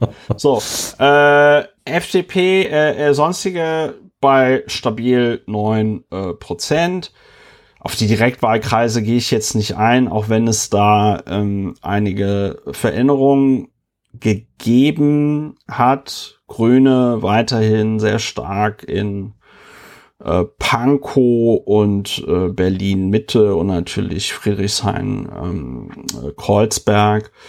Die meisten Direktwahlkreise im Außenbereich sind an die CDU gegangen. Und äh, äh, das ist also nochmal eine sehr interessante ähm, Karte sieht anders aus als 2000, äh, 2006. Ja, hier sind auch nochmal die, äh, der Vergleich, der Zweitstimmenvergleich zur 2021-Wahl. Ähm, da hat die SPD tatsächlich minus 3,0 Prozent gegenüber ja. dem Ergebnis der ungültigen Wahl und die CDU tatsächlich 10,2 Prozent. Die Grünen 0,5 Prozent praktisch gleich geblieben, minus 0,5 Prozent. Ja. Ähm, die FDP hat tatsächlich auch im Vergleich zu 2021 2,5 Prozentpunkte minus gemacht. Und äh, die AfD im Vergleich zu 2021 nochmal wieder 1,1 Prozentpunkte gewonnen. Ja. Ja. Äh, so viel äh, dazu. Was so in der dazu. Tat sehr interessant ist, was du ja auch gerade schon angesprochen hast, dass äh, Berlin äh, für die, die wieder ein oder die andere nicht in Berlin leben, ähm, da gibt es ja den sogenannten S-Bahn-Ring, äh, der äh, auch die Grenze für das Wahlverhalten bildet. und ja innerhalb dieses S-Bahn-Rings äh, äh, ist es äh, praktisch alles grün äh, bis, äh, bis links. Äh, nur ganz in der Mitte hat die CDU einmal einen Wahlkreis gewonnen. Und alles, was außerhalb dieses S-Bahn-Rings, der sozusagen das, was man im weiteren Sinne als städtisches Milieu betrachtet, äh, äh, trennt von dem, äh, ja, von, von der Vorstadt. Ähm, alles, was also außerhalb dieses S-Bahn-Rings liegt, ist äh, so, ja, das ist komplett blau. Also es ist immerhin noch dieses dunkelblau für die CDU und nicht dieses komische hellblau, das die sogenannte Alternative für Deutschland äh, zu ihrer Parteifarbe gemacht hat. Das ein Phänomen, ähm, ja, das ist so, ein bisschen so, so, so ist auch der Brexit zustande gekommen, glaube ich. Ja. das, das ist okay. Hier, also wer ist noch nie irgendwie äh, außerhalb des Landes gewesen und äh, ja. wer, ah. wer, hat noch, wer hat noch nie einen polnischen, äh, polnischen Kellner gesehen, äh, der Stimme für den Brexit. Und ja, ähm, ja interessante Phänomene. So, was kann man äh, noch? Wahlbeteiligung. Ja. Wahlbeteiligung ist runtergegangen, aber ich finde jetzt gerade nicht die Zahl mit der Wahlbeteiligung. Es ist hier auf der Webseite des Landeswahlleiters schlecht aufgearbeitet. Wo ist denn jetzt hier die Wahlbeteiligung? Wahlberechtigte, Wählende, Ungültige, Ach so, doch, die Wahlbeteiligung ist hier so ganz schlecht aufgeschlüsselt. Und zwar äh, 63 Prozent. Wahlbeteiligung liegt bei ähm, 63 Prozent. Und das ist äh, minus 3,9 Prozent im Vergleich zu 2016 und das ist 12, minus 12,3 Prozent im Vergleich zu 2021. Ja. Dann gibt es noch eine, ich finde, ganz interessante Übersicht, Vergleich äh, Urnenwahl zu Briefwahl bei den Zweitstimmen. Ja. Bei ähm, drei äh, der äh, etwas größeren Parteien, ich zähle die FDP mal dazu, nee, äh, bei äh, drei der Parteien ist der Anteil, ähm, der Zweitstimmenanteil unter den Briefwählern höher, nämlich also bei den Briefwählern macht die SPD, die CDU und die Grünen machen mehr Stimmen bei den Briefwählern. Äh, ja. Hingegen bei der, die, die AfD also signifikant mehr Stimmen bei den Urnenwählern. Ja. Was sagt uns das? Die AfD-Anhänger können noch nicht mal als Briefwahl, würde ich mal rauslesen. Nee, die sind einfach, die sind, nee, die sind einfach total misstrauisch gegenüber dem Staat und denken, dass wenn sie Briefwahl machen, kommt äh, Annalena Baerbock. Ich glaube, die machen äh, ihr, versteckt gehen ihren, dann dahin, machen ihr Kreuz versteckt ihren Brief. so heftig und kräftig, dass, dass der Bleistift halb abbricht und ja, manche machen auch einen Haken. Man, manche machen auch ein Kreuz in den Kreis. Machen rein, auch ein Hakenkreuz. Ja, ja, ja. Und dann, ähm, aber dann auf Anonymität berufen. Anonymität pochen. Wahl. So. ähm, ja, also äh, was, was bedeutet das jetzt? Ähm, das bedeutet zu aller zuvorderst, dass äh, Rot-Rot-Grün noch immer eine ziemlich solide Mehrheit haben im Berliner Abgeordnetenhaus. Nämlich, äh, wenn mich nicht alles täuscht, sind exakt 49 Prozent haben die im Berliner Abgeordnetenhaus. Wohingegen die CDU mit 28,2 Prozent zusammen mit, selbst wenn sie mit der AfD koalieren würde, wozu sie in Berlin, glaube ich, komplett bereit wäre, kommen sie, kommen sie halt nur auf 37 Prozent. Und ähm, auch die Mehrheiten mit, äh, mit CD, mit äh, SPD und Grünen wären jetzt nicht so komfortabel. Ja, äh, was sagt uns das? Dass wir theoretisch, dass theoretisch Berlin mit Rot-Rot-Grün oder Grün-Rot-Rot oder wie man es dann nennen möchte, weitermachen könnte. Aber schon vor der Wahl, und das war extrem unredlich, äh, fing er die BZ an, so eine Kampagne zu fahren, so von wegen äh, äh SPD, Grüne und Linke würden der CDU den Wahlsieg stehlen, ja, weil sie auch Wahlklau. Und also das ist ähm,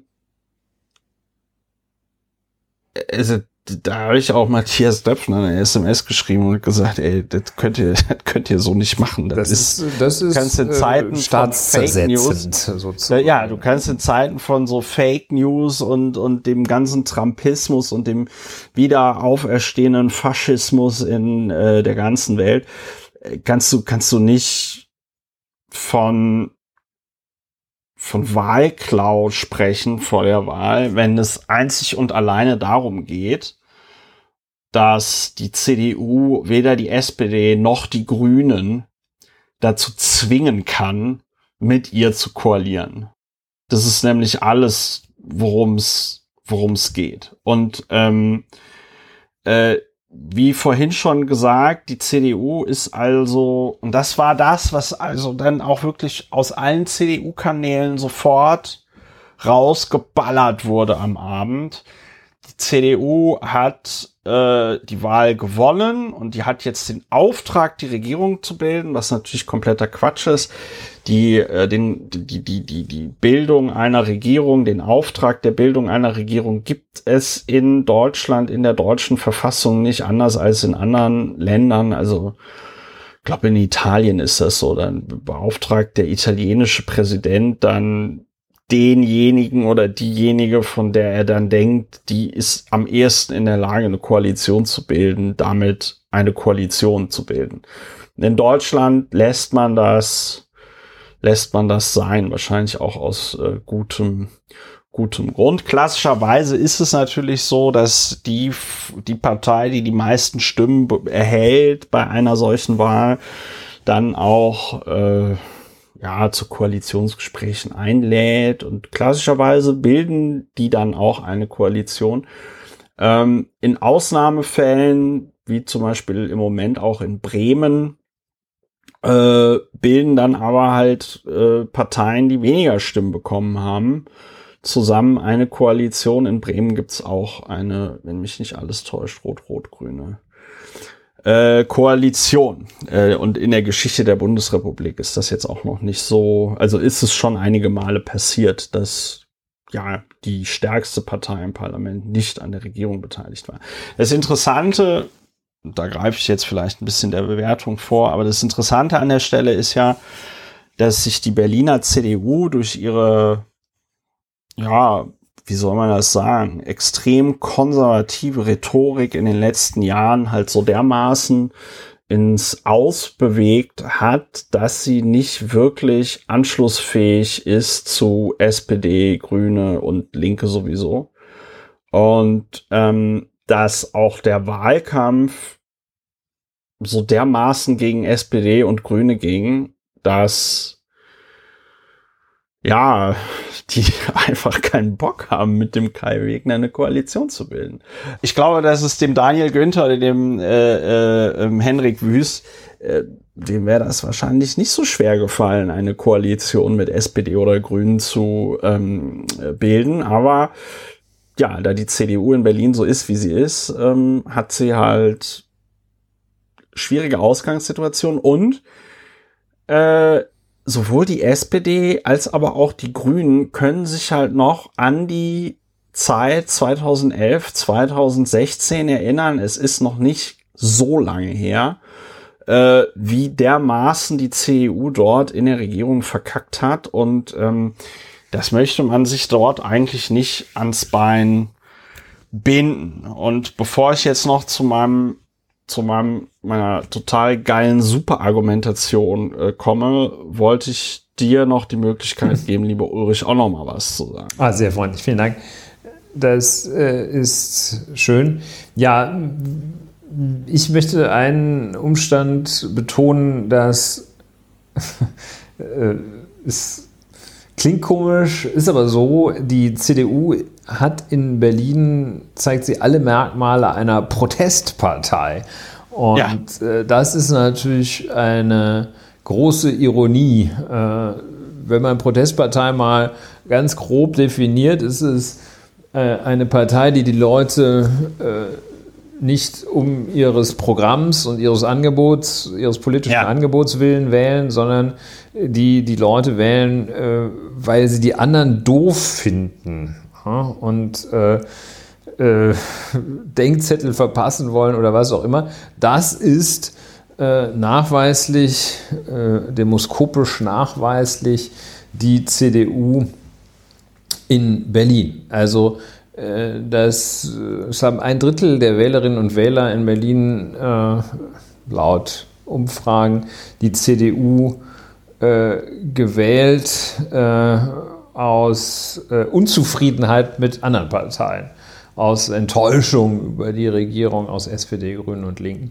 Also das äh, ist das eine, dieser, dieses hohe Wahlergebnis äh, korreliert nicht mit der Zustimmung zu dem Angebot äh, der Partei und der Partei insgesamt, sondern äh, entspringt der Unzufriedenheit äh, mit den Leistungen der anderen Parteien oder dem Angebot und dem Angebot der anderen Parteien. Das ist der eine Umstand, wo man sich sagt, CDU-Protestpartei geht es noch. Ähm, nun ja, ähm, etwas verstörend.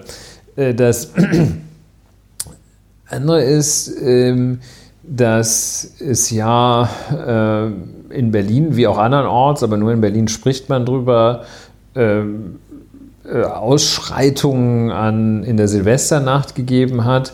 Ähm, und vielfach ähm, das und der Umgang damit äh, als ein Faktor gewertet werden, der der hiesigen CDU Auftrieb gegeben hat. Und das finde ich sehr, sehr erschreckend.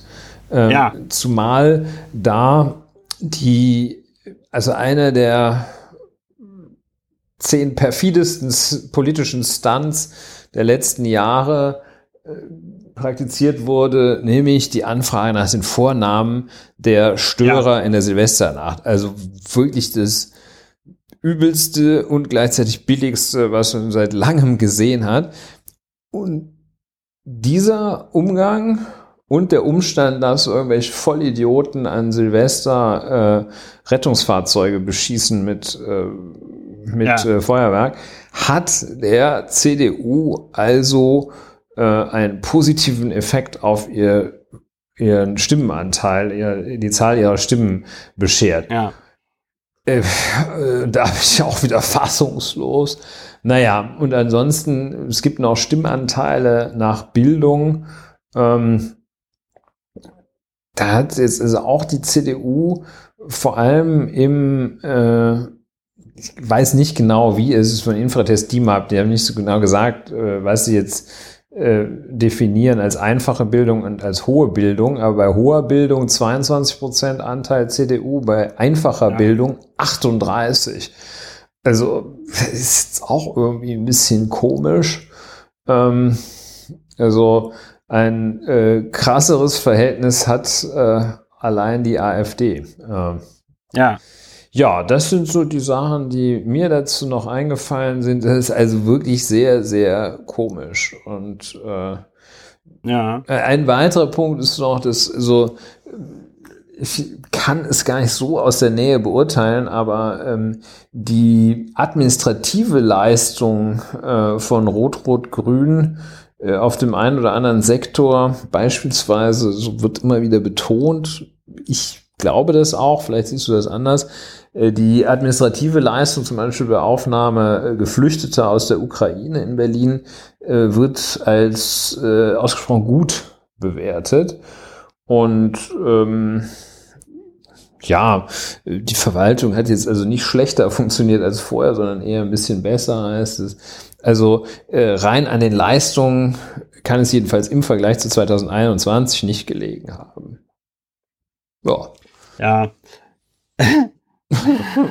ein, ein nee, ich lache, hysterisches ich Lachen. so lachen. Ich muss hier gerade so lachen, weil ich hier gerade noch so so Fragen lese zu ähm, zum Wahlverhalten, äh, die für mich noch mal illustrieren, dass die WählerInnen also das ist ein Großteil der WählerInnen überhaupt gar nicht versteht, was was sie da machen. Ne? Also Zufriedenheit mit der politischen Arbeit 36 Prozent, äh, Franziska Giffey, also die liegt da ganz vorne, äh, Kai Wegner 23 Prozent, 13 Prozentpunkte weniger, nur auf Platz äh, ähm, Platz vier. Sogar Sebastian Schaja ist in der Zufriedenheit mit der politischen Arbeit zwei Prozentpunkte mit 25 Prozent höher als, als Kai Wegner. Das sollte Kai äh, äh zum, zum, zu denken geben. Ähm, dann äh, sagen 52 Prozent der WählerInnen, dass die äh, Berliner CDU eine bessere Problemlösungskompetenz hätte und nur 31 Prozent sagen, äh, ja, Berlin hat sich alles in allem positiv entwickelt, sagen nur 29 Prozent der Befragten ja, wo ich mich irgendwie so frage, also mal, seit wann wohnt ihr denn in Berlin? Habt ihr mal gesehen, wie Berlin in den 90ern, Anfang der 2000er ausgesehen hat? Also gut, vielleicht ähm, ist das ähm, selektive Wahrnehmung so, wer ist in erster, und das sind hier die Fragen, die zeigen, die Leute beschäftigen sich überhaupt nicht mit Politiken, die wissen auch gar nicht, was da passiert. Also, wer ist in erster Linie verantwortlich für die Zustände in Berliner Behörden? Da sagen 49 Prozent der Leute SPD. Und nur neun Prozent der Leute sagen CDU und fünf Prozent sagen die Grünen. Wer ist in erster Linie verantwortlich für die fehlenden Wohnungen in der Stadt? 38 Prozent äh, SPD, 17 Prozent CDU. Ähm, wer, wer, hat die Inflation verschuldet? ja, und jetzt, und jetzt kommt aber, jetzt kommt aber, jetzt kommt aber, äh, jetzt kommt aber die geilste Frage, wer ist in erster Linie verantwortlich für die schwierigen Verkehrsverhältnisse in der Stadt? Und das sagen 37 Prozent. Die Grünen. Grüne. Die Grünen. Die Grünen. Die Grünen mit ihren scheiß Fahrrädern. So, äh, wel welches Thema ja, das ist natürlich schon, äh, für ihre Wahlentscheidung stark, ja. die größte Rolle? 23 Prozent sagen Sicherheit und Ordnung. So, und äh, die, die, diese 23 Prozent gehen, glaube ich, äh, da, wenn man da ein Venn-Diagramm machen würde, das sind die Leute, die halt CDU und AfD äh, gewählt haben. Ähm, dass halt irgendwie 78 Prozent der äh, Leute irgendein anderes Thema wichtiger fanden, ähm, sei äh, dahingestellt. So, wel welcher Partei trauen Sie es am ehesten zu, die wichtigen Aufgaben in Berlin zu lösen? Ja, und da sagen halt eben nur 27 Prozent äh, CDU und äh, SPD und Grüne SPD 17 und Grüne 13 Prozent, wären zusammen immerhin 30 Prozent und keine Partei 25 Prozent. Finde interessant, dass die Linkspartei da nicht mit äh, erwähnt ist. Ähm, ja, könnte da jetzt noch weitermachen mit, mit gefühlten Parteikompetenzen und ja, so. Welche Partei soll den nächsten Senat führen? 36 Prozent sagen ähm, CDU. Und dann gute Koalition. SPD, Grüne, Linke wäre 38 Prozent, CDU, SPD wäre 30 Prozent und CDU, Grüne wären 16 Prozent. Und das fand ich dann halt ganz interessant. Das ist die größte Mehrheit für eine Koalition aus SPD, Grüne, Linke äh, geht. Andere Leute haben mich dann darauf hingewiesen, ja, aber man müsste doch die 30 Prozent von CDU, SPD und äh, 16 Prozent von CDU, Grüne, die müsste man doch zusammenzählen. Finde ich nicht so, weil äh, ich mir sehr gut vorstellen kann, dass die Leute, die CDU, SPD sagen, dass da sehr viele dabei sind, die bei einer CDU-Grünen Regierung komplett im Strahl kotzen würden, weil die halt keinen Bock auf die Grünen haben. Ja, also da kannst du halt nicht sagen, ja, aber es sind doch äh, 46 Prozent für eine Koalition mit den, mit der CDU. Ja, sehe ich sehe ich anders. So, und dann auch Ansichten neuer CDU-Wähler. Ich wähle CDU, damit sich in Berlin endlich etwas ändert. Würde in Berlin besser für Recht und Ordnung sorgen. Finde es gut, dass sie Probleme mit Zuwandern klar benennt. Also auch anscheinend viele Leute, die sich dann eben nicht trauen, AfD zu wählen, die dann an der Stelle ähm, die dann an der Stelle die CDU gewählt haben. Ja, das ist alles irgendwie sehr. CDU ist eine Partei der Alten, größter Stimmanteil bei den 70 und älter mit 39 Prozent. Also 39 Prozent der CDU-Wähler waren 70 Jahre und älter, 36 Prozent waren 60 Jahre und älter, 60 bis 69. Und ähm, also man kann tatsächlich sagen, dass ein, ein Großteil der ähm, ein Großteil der Wählerschaft von CDU und äh, CDU kommt halt aus den älteren Semestern, 18 bis 24 Jahre, nur 12 Prozent. Wohingegen die. Wenn man dann mal schaut, was 18 bis 24-jährige Frauen mit Migrationshintergrund, da kommen die wahrscheinlich, haben die wahrscheinlich eine Nullform kommen. Minus, minus 0,5 Prozent. Ja, also die, äh, man muss dazu sagen, es gibt, äh, es gibt ein, eine Sache bei der Berliner Abgeordnetenhauswahl, die meiner Meinung nach auch schon also Demokratie theoretisch äh, ist das ein Defizit, dass halt äh, 25 Prozent der erwachsenen Berliner Innen dürfen bei der Berliner Abgeordnetenhauswahl und bei der Bundestagswahl nicht abstimmen. Ja. Äh, weil sie nicht die deutsche Staatsbürgerschaft haben. Ja, und äh, das sind ja größtenteils Leute, die hier leben und die hier arbeiten und die hier auch Steuern bezahlen. Und ähm, also bei tatsächlich 25 Prozent der erwachsenen Bevölkerung ist das ein, meiner Meinung nach, ein untragbarer äh, Zustand. Das kann man so, finde ich, nicht machen, dass ein so großer Teil der Bevölkerung einfach ähm, mal, ja, ignoriert wird, weil eben der komische Zettel fehlt, auf dem draufsteht, du bist deutsch. Ja. Ja, äh, wenn du nicht noch mal, nein, wenn du nicht noch irgendwas zu ergänzen Ja, hast, das würde ich, ich diesen noch, letzten Punkt würde ich ja. auch noch dadurch ergänzen, äh, dass ähm, es wird bei solchen, bei Wahlen in Stadtstaaten äh, ja nochmal besonders deutlich, dass nicht nur der Ausschluss der Menschen, die nun äh, aus welchen Gründen auch immer, in vielen Fällen aus Zufall keinen deutschen Pass haben, ähm, besonders hoch ist und äh, darüber hinaus eben auch äh, der äh, Anteil der Menschen, die äh, sehr, auf die die Politik sehr, sehr großen Einfluss hat, äh, nämlich die Leute unter 18 äh, und ja. äh, ob man nun das Wahlalter vielleicht idealerweise bei Null anfangen lässt oder also zumindest äh, sich langsam in die Richtung bewegt, dass man wie ja bei untergeordneten Wahlen auch äh,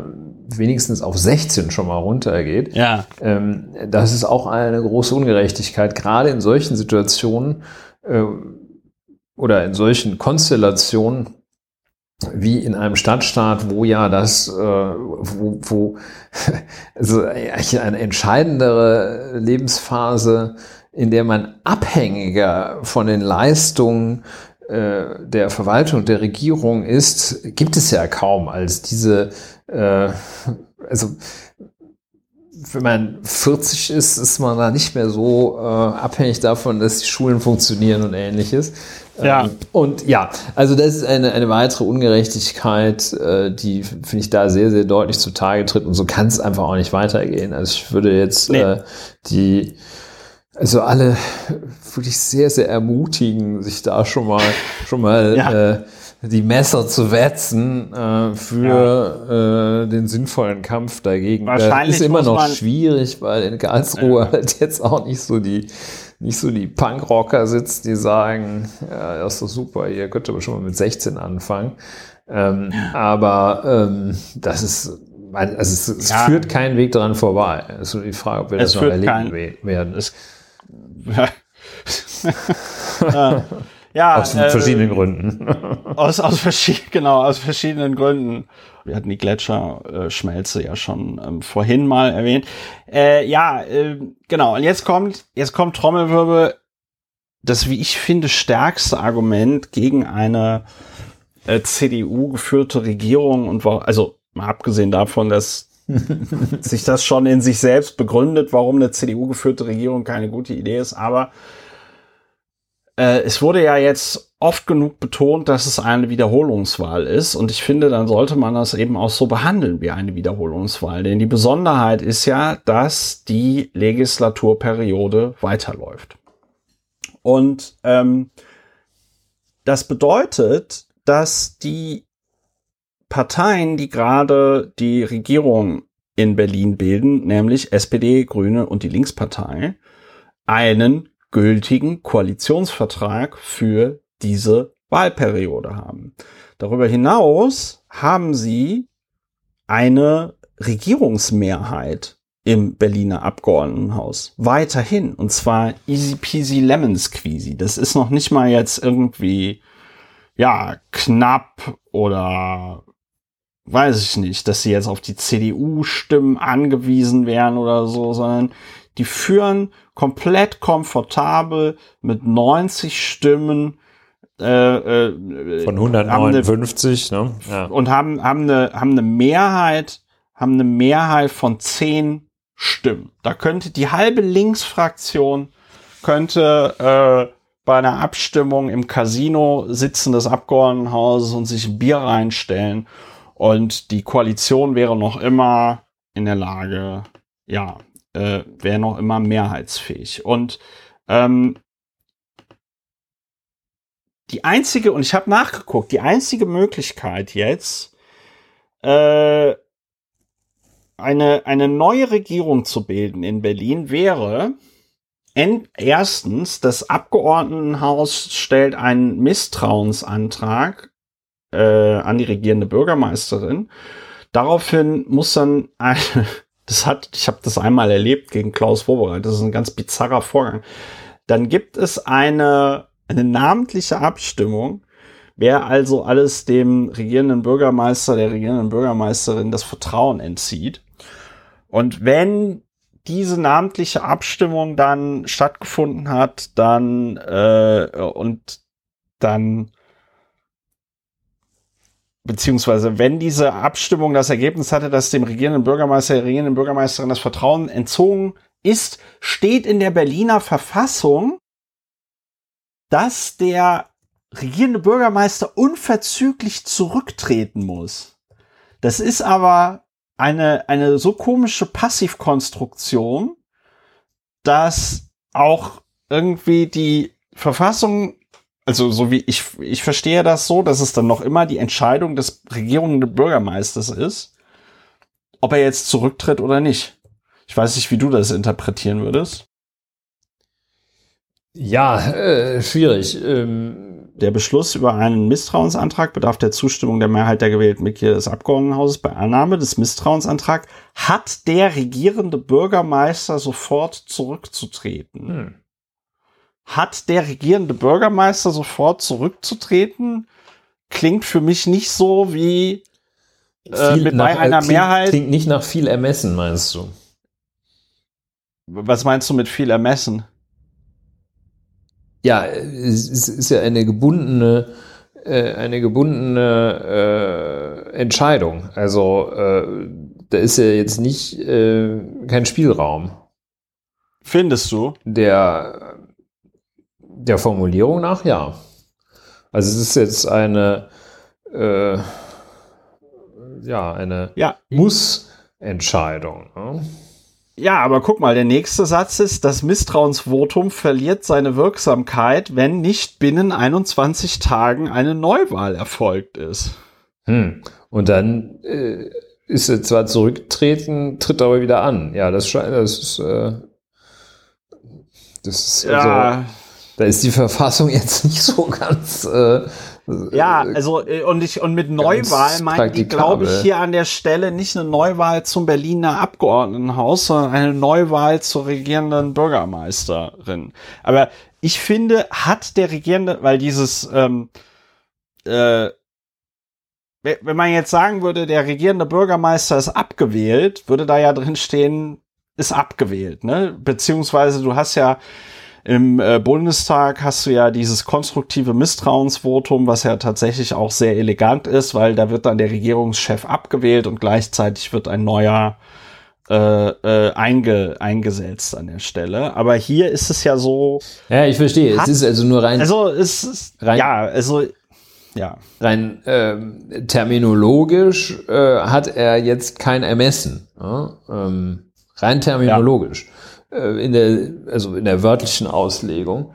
In der ja. systematischen Auslegung, wenn man dann äh, den den nächsten äh, Satz ist es wahrscheinlich, äh, nimmt, ich habe es gerade nicht vor Augen, ähm, dann sieht es schon wieder anders aus. Also da, aber ich bin da jetzt, äh, kann er nee, jetzt also ich sag mal, ich sag mal so, das ist ja jetzt, ne? das ist ja, ja, das ist jetzt so ein bisschen, das ist jetzt so ein etwas exotischer Dis Diskurs.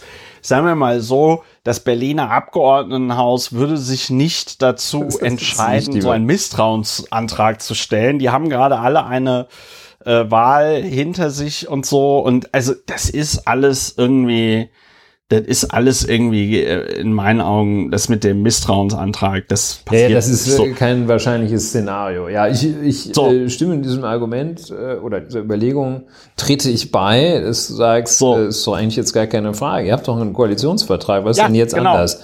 Äh, so, nehmt den genau, doch. Und, oder hat sich jetzt Franzis irgendwas geändert? Ja, ne? und, und Franziska Giffey müsste halt zurücktreten.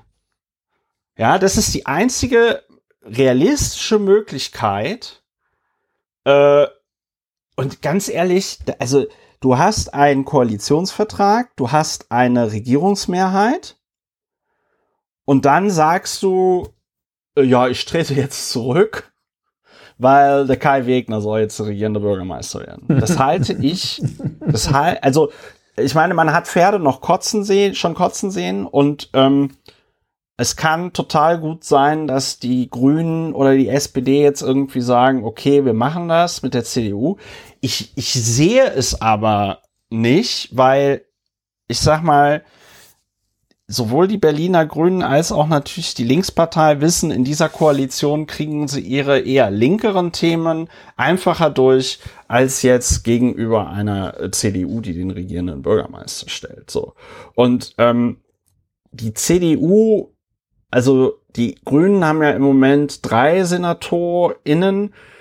Die CDU könnte die ja nur damit locken, wenn die sagt, okay, ihr kriegt vier oder fünf Senatorinnen. Und dann steigen die aber aufs Dach äh, die, dann steigt die CDU aufs Dach, weil die sagt, ey, Moment mal, aber äh, was ist denn, was ist denn mit uns? Wir wollen noch auch Senator werden. So. Also, das ist. Ich sehe jetzt auch die äh, politische Schnittmenge, äh, sehen wir ja jetzt auch nicht gerade zwischen. Nee, wir sehen die politische Schnittmenge Grünen nicht. Und der CDU äh, vor allem. Und, und die finden, und die finden halt. Zwischen der Linken ehrlich, und der CDU auch nicht, ja. Und ganz ehrlich, wie gesagt, der Kai Wegner, der hat das einfach auch ein bisschen verkackt, ne? Also, wer koalieren will, muss freundlich sein. Und der das war der in den letzten Jahren und in diesem Wahlkampf nicht. Und deswegen haben die alle keinen Bock auf Kai Wegner. Und wie gesagt, ich halte es auch, wie gesagt, es ist eine Wiederholungswahl. Und das Ergebnis der Wiederholungswahl ist jetzt nicht so dramatisch. Also wenn die SPD jetzt auf einmal irgendwie bei 10% wäre oder so, ja, gut, dann hätte die Koalition auch keine Mehrheit mehr. Ähm, aber das Ergebnis ist jetzt auch nicht so dramatisch, dass man jetzt meiner Meinung nach sagen muss, oh nein, wir sind abgewählt. Franziska, die sind abgewählt oder so. Ich bitte dich, ich bitte dich. Das ist, das ist eine statistische, das ist eine statistische Schwankung. Das ist eine statistische Schwankung. Äh, was ist eine statistische Schwankung? Also sagen wir mal die. Die, die, die Ergebnisse 2021 verglichen mit 2023 in Bezug auf die Regierungskoalition. Ja, das ist richtig. Also äh, in Bezug auf die, die CDU so gesehen, das ist nicht innerhalb der äh, statistischen Schwankungen, aber ähm, äh, ja, also ich. Ja, und ich habe jetzt hier nochmal die Sitzverteilung auch bei der, bei der Abgeordnetenhauswahl 2021 äh, also die Grünen haben jetzt zwei Sitze dazu gewonnen. Die SPD hat zwei Sitze verloren. Ja. Und die Linkspartei hat auch zwei Sitze verloren. Das heißt, summa summarum hat diese Koalition vier Sitze verloren. So. Bums. Ja. Ähm, Finde ich jetzt, finde ich jetzt echt nicht so dramatisch, dass man jetzt sagt, äh, oh mein Gott, oh mein Gott, da muss jetzt sofort Kai Wegner dran. Ja, äh, einen Aspekt würde ich jetzt auch noch äh, gerne, Ja. äh, ist mir noch eingefallen. Ähm, wer sich schon mal äh, gefragt hat, sollte ich eigentlich wählen gehen? Ähm, äh, und dann sich mit dem Argument, äh, es soll mir erstmal nachweisen, jemand nachweisen, dass meine Stimme den Unterschied macht, äh, Ja, beruhigt zurückgelehnt hat, der sollte sich mal anschauen, ähm, wie jetzt hier das Stimmverhältnis zwischen SPD und Grünen ist. Ähm, ja, Es ähm, ist jetzt, äh, wenn ich das richtig sehe, hier äh, Quelle NTV. Es war ja zwischendurch, äh, waren die Zahlen 105, dann 113 Stimmen Vorsprung. Ähm, Jetzt sind es äh, 92 Stimmen nach einer äh, weiteren Auszählung und irgendwelchen Ak Aktionen im Bezirk Mitte. Ähm, da haben die Grünen nämlich doch 21 Stimmen mehr geholt. Ähm, ja. Und äh, damit von 113 auf 92 Stimmen Vorsprung. Also wer sich schon mal gesagt hat, äh, meine Stimme zählt nicht, ähm, Ja. es kann sehr knapp werden.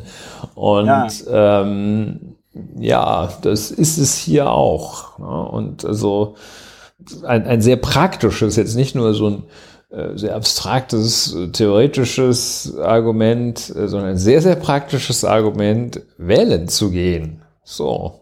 Ja, ja, es gibt auch, ich weiß gar nicht mehr, in welchem Bezirk das war, äh, so irgendwie Stimmenunterschiede, teilweise zehn Stimmen oder irgendwie so, Ja. ja. Also es ist teilweise echt, echt äh, äh, super, super knapp. Ja, das war die Abgeordnetenhauswahl, die Wiederholungswahl Ja. zur Abgeordnetenhauswahl von Berlin.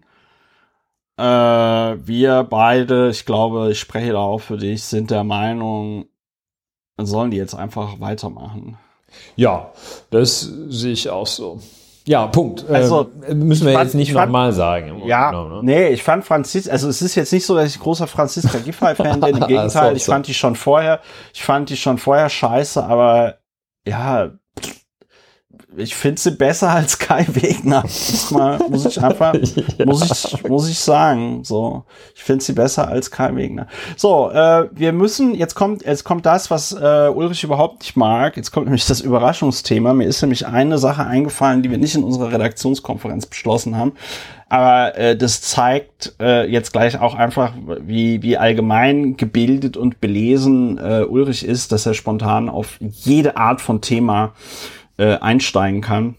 Und zwar das Verbrenner aus Das wurde Verbrenner jetzt auch aus. beschlossen und zwar das Verbrenner aus und zwar auch mit, wie heißt es so schön, auch für E-Fuels. Ja. Auch für E-Fuels. It's, it's, it's, ish over. Ist Ish over, wie, es, Ja. wie es so schön heißt. Und ähm, die wer hat, wer hat wieder, wer hat wieder den Vogel abgeschlossen? Unsere Freunde von der äh, FDP, die, ähm, die wieder munter darauf losgetwittert haben, weil natürlich die das Verbrenner aus eine ähm, eine große eine große Katastrophe für sie ist. Äh, Und ich fange an mit der bei mir sehr beliebten Bildungs- und Forschungsministerin Bettina Stark-Watzinger. Bettina Stark-Watzinger hat tatsächlich getwittert, wir alle wollen Klimaneutralität. Den Verbrennungsmotor zu verbieten ist aber falsch. Wir setzen das Ziel, den Weg finden kluge Ingenieure. Auf nur eine Antriebsart zu setzen, nimmt uns Chancen. Wir brauchen mehr Technologieoffenheit, nicht weniger. Hashtag, allen Ernstes, Hashtag Verbrenner. Hat sie am Tag der Liebe, am 14. Februar um äh, halb sieben abends getwittert. Ähm, kann man auch sehen, wie Bettina Stark-Watzinger ihren Valentinstag verbringen. Ne? So. Und ähm, Ja, das ist aber nicht der härteste Vorwurf gegen diese Das ist Aussage. nicht der härteste Vorwurf gegen Bettina Stark-Watzinger, den ich habe. Einige sind auch justiziabel und deswegen darf ich sie hier gar nicht sagen. Ähm, ja, was sage ich als Technikhistoriker zu diesen Aussagen? Ähm, auf nur eine Antriebsart zu setzen, nimmt uns Chancen. Ja, das ist schon mal falsch, weil das Auto hat nur eine Antriebsart, nämlich einen, einen Motor, der ist dann entweder elektrisch oder halt Verbrenner und der überträgt eine Bewegung auf äh, den, auf die Reifen, auf und die Räder und die drehen sich dann. Das ist die Antriebsart. Wenn äh, Frau Stark-Watzinger noch andere Antriebsarten haben wollen würde, dann müsste sie auf Segelautos oder Raketenautos oder was auch.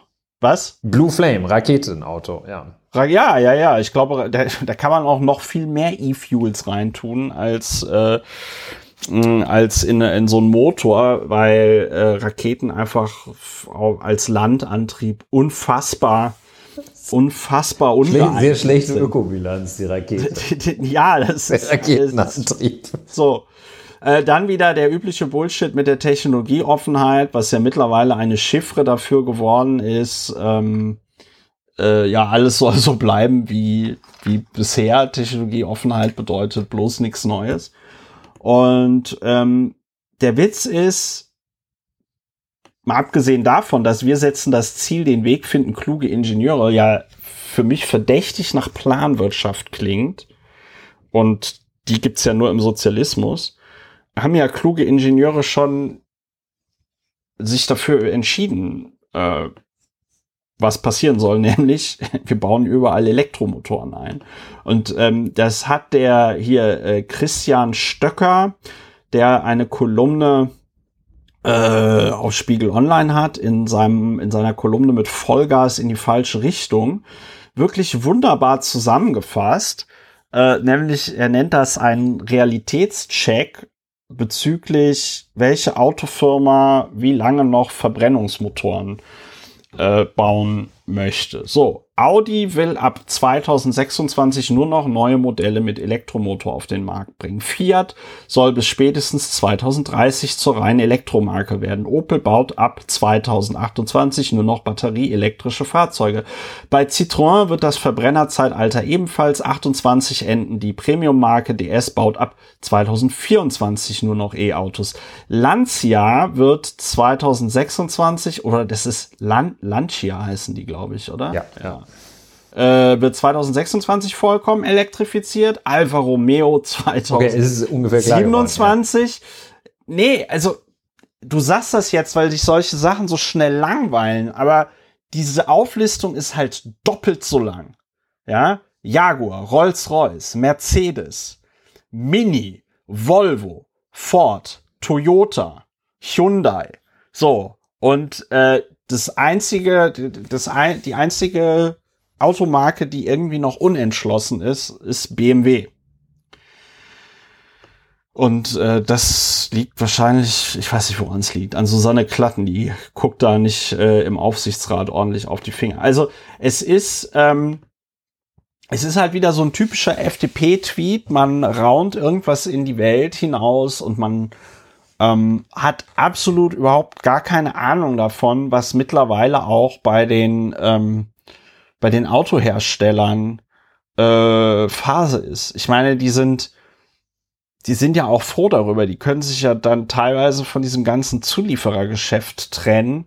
Bei den Motoren, äh, du hast halt du hast halt einen Elektromotor mit nur noch sehr wenigen beweglichen Teilen, im Gegensatz zu einem, ich weiß nicht wie viel Zylindermotor, der dann irgendwie hunderte oder tausende bewegliche Teile hat. Das ist, ähm, ja, also, äh, die freuen sich ja, dass sie jetzt nur noch Elektromotoren einbauen können. Ist auch alles, ist auch billiger, ist, ja, so. Jedenfalls, äh, die Frau Stark-Watzinger hat das getwittert. Ich müsste jetzt noch raussuchen, was Volker Wissing getwittert hat, aber du möchtest vielleicht auch noch irgendwas dazu sagen. Ja, es ist äh, das eine, eine, ein Querschnittthema sozusagen. Daher ja. kommen äh, die Sachen, die wir an anderen Stellen immer wieder auch äh, entdecken, ganz besonders äh, deutlich zum Vorschein. Zum Beispiel äh, ein Thema, das wir ja auch rotfadenartig immer mal wieder auftauchen haben, äh, nämlich äh, Selbstregulierung und die Unfähigkeit, damit gute Ergebnisse zu erzielen. Ähm, wir können ja sehen, dass in der Automobilindustrie der Dieselmotor das Eisendieselmotor, das ist ja wirklich so lange geschmiedet worden und der Krug ist so lange zum Brunnen gegangen, bis er dann zerbrochen ist. Und wenn man da jetzt nicht ein wenig Planungssicherheit schafft, ähm, dann äh, funktioniert es halt auch nicht. Und insofern ist das Verbrenner aus, äh, abgesehen davon, dass es jetzt äh, fast nur ein ähm, ein deklaratorisches Aus ist, äh, weil es alle sowieso machen wollen. Ähm, das Verbrenner aus ist einfach eine, ein konsequenter Schritt und ähm, ja, Technologieoffenheit äh, ist ja auch so ein, ein Bullshit. Äh, es äh, ist ja allen äh, unbenommen, äh, die sich damit auskennen, äh, Technologien zu entwickeln, die noch besser sind. Und äh, dann soll einer das doch machen. Ne? Und ähm, ja, also ich finde auch ohnehin, das äh, wird einem ja sehr schwindelig, wenn Frau Stark-Watzinger, die ja Bundesministerin für Bildung ist, äh, dann äh, zu äh, Industriepolitik Stellung nimmt, äh, stellt sich auch die Frage, äh, ist, ist in der Bildungspolitik schon alles in Ordnung oder was? und äh, das ist so ein bisschen komisch. Und äh, ja, und also die, die Strukturen, das wäre ja auch so ein Thema, äh, in dem das Bundesministerium für Verkehr jetzt so thematisch äh, angesprochen sein könnte. Ähm, ja. Und äh, das ist ein Totalausfall. Ja, ja Volker Wissing, äh, ich habe den Tweet jetzt gefunden. Und das äh, leuchtet mir auch irgendwie. Ähm, ich hab, lange Zeit habe ich gedacht, äh, das Landwirtschaftsministerium, das ist deshalb, das merkt man erst, wenn man Landwirtschaftsminister, Ministerin ist, äh, dass, dass man da eigentlich gar keine Handlungsspielräume hat. Ähm, ja. Das sieht jetzt ja bei Herrn Özdemir so ein bisschen anders aus. Und ähm, das Verkehrsministerium ist offenbar, wenn man eine nicht ganz starke Persönlichkeit ist, äh, dann, äh, dann ja. frisst einen das auf und man ist schon nach wenigen Tagen als Verkehrsminister äh, ist man so weit, dass man sagt, so, wir brauchen mehr Autobahnen und äh, so auch Volker Wissing. Ja? Von dem kommt nun wirklich außer diesem, äh, wir müssen Autobahnen genauso fördern wie andere Verkehrswege, äh, kommt wirklich gar nichts. Und äh, so auch bei diesem Thema. Und ja. ja, und ich weiß nicht, du hast jetzt gefunden, was er da was er zum Verbrenner Ja, ja, also Volker, Volker Wissing sollte, denke ich, äh, den Oscar, den Oscar für den besten Tweet des Jahres bekommen, wobei Stark-Watzinger, naja, also Europa hat sich darauf verständigt, dass ab 2035 nur noch klimaneutrale Pkw auf den Markt kommen sollen. Klammer auf, Anmerkung der Redaktion, falsch. Auf E-Fuels dürfen wir dabei nicht verzichten. Für die Bestandsflotte und neue Fahrzeuge bietet, bieten sie klimaneutrale Mobilität mit Verbrennungsmotoren auch für Lkw und Bus um unsere Klimaziele zu erreichen, müssen wir uns alle Möglichkeiten und Technologien offen halten. Es wird uns schnellere und vor allem nachhaltig effizientere Lösungen ermöglichen. Ja, das ist ähm, ja Wort-Lüge-Verhältnis eins zu eins. Ich weiß nicht, was, was das mit dir macht, wenn du sowas hörst. Ja, das ist halt sehr bedauerlich. Ne? Ähm, also, das ist das ist, als wäre der Opposition. Ja? Und äh, ja, ähm, das ist ja, ist er ja nicht, jedenfalls formal. Ist er, ist er nicht, ja. formal gesehen. Ähm, hinzu kommt, dass ja auch noch ähm, sein äh, Ministertitel einhergehend mit einer gewissen Zuständigkeit ist ja nicht nur Verkehr, ist ja auch Digitales. Ähm, das ist natürlich dann äh, ganz, ganz besonders bedauerlich. Ne? Also ähm, ich muss von mir Blick auf mich selbst gestehen, dass äh, das natürlich nicht so, so wirklich einordnen kann. Äh, die äh, Klimaauswirkungen der einen, der anderen Technologie und äh, wie wirkt sich das denn jetzt aus? Ich habe so eine Vermutung, ähm, dass es schon ganz sinnvoll ist, äh, auf Elektromobilität zu setzen.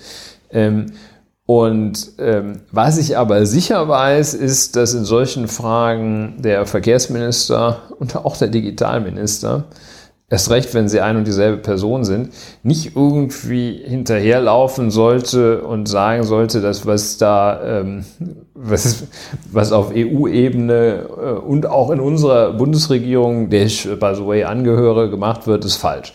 Nee, also ja. äh, das, das ist keine, das ist eine äh, falsche Haltung. Äh, das auch nicht, ähm, es wird der Funktion nicht gerecht, die Herr Wissing dort hat, da wünscht man sich ja doch wirklich viel, viel, viel mehr. Und äh, dieser, es passt, um das Thema dann auch noch zu verbinden, zu diesem Autowahlkampf, äh, der ja. in, in Berlin gemacht worden ist. Der ist nun der FDP auf die Füße gefallen. Ähm, aber äh, die CDU ist damit sehr gut gefahren, mit äh, dem, oh, wir lassen das Auto nicht verbieten. Ähm, ja. Und äh, ja, das, das, geht einfach nicht. Und äh, ja, ja. Äh, also ja, Verbrenner aus. Äh, klingt auch, so irgendwie aus. ein bisschen blöder Frame. Ne? Verbrenner aus klingt so, als wird einem da jetzt was weggenommen. Ähm, also ja. Äh, saubere Zukunft. Ja. Ole, ja. das wär's. Be be Sau be saubere Straßengesetz. Be bessere, schönere Straßen Gesetz, ohne Dings. Ja, also das mit den, was mir bei, ähm, was mich bei E-Fuels nochmal so aufregt, ist ja tatsächlich, und das sage ich immer, wenn es zu diesem Thema kommt, ich muss es hier an dieser Stelle nochmal wiederholen, äh, wenn es wenigstens ein Verfahren im industriellen Maßstab gäbe, mit dem man irgendwie Millionen von Liter E-Fuels jeden Tag produzieren könnte und diese Anlagen auch schon existieren würden, dann würde ich sagen, ja, okay, pff, können wir irgendwie drüber reden. Aber es ist einfach kompletter Quatsch. Und äh, hattest vorhin so gesagt, so halb scherzhaft, naja, dir leuchtet schon ein, dass das mit den Elektromotoren besser sein könnte.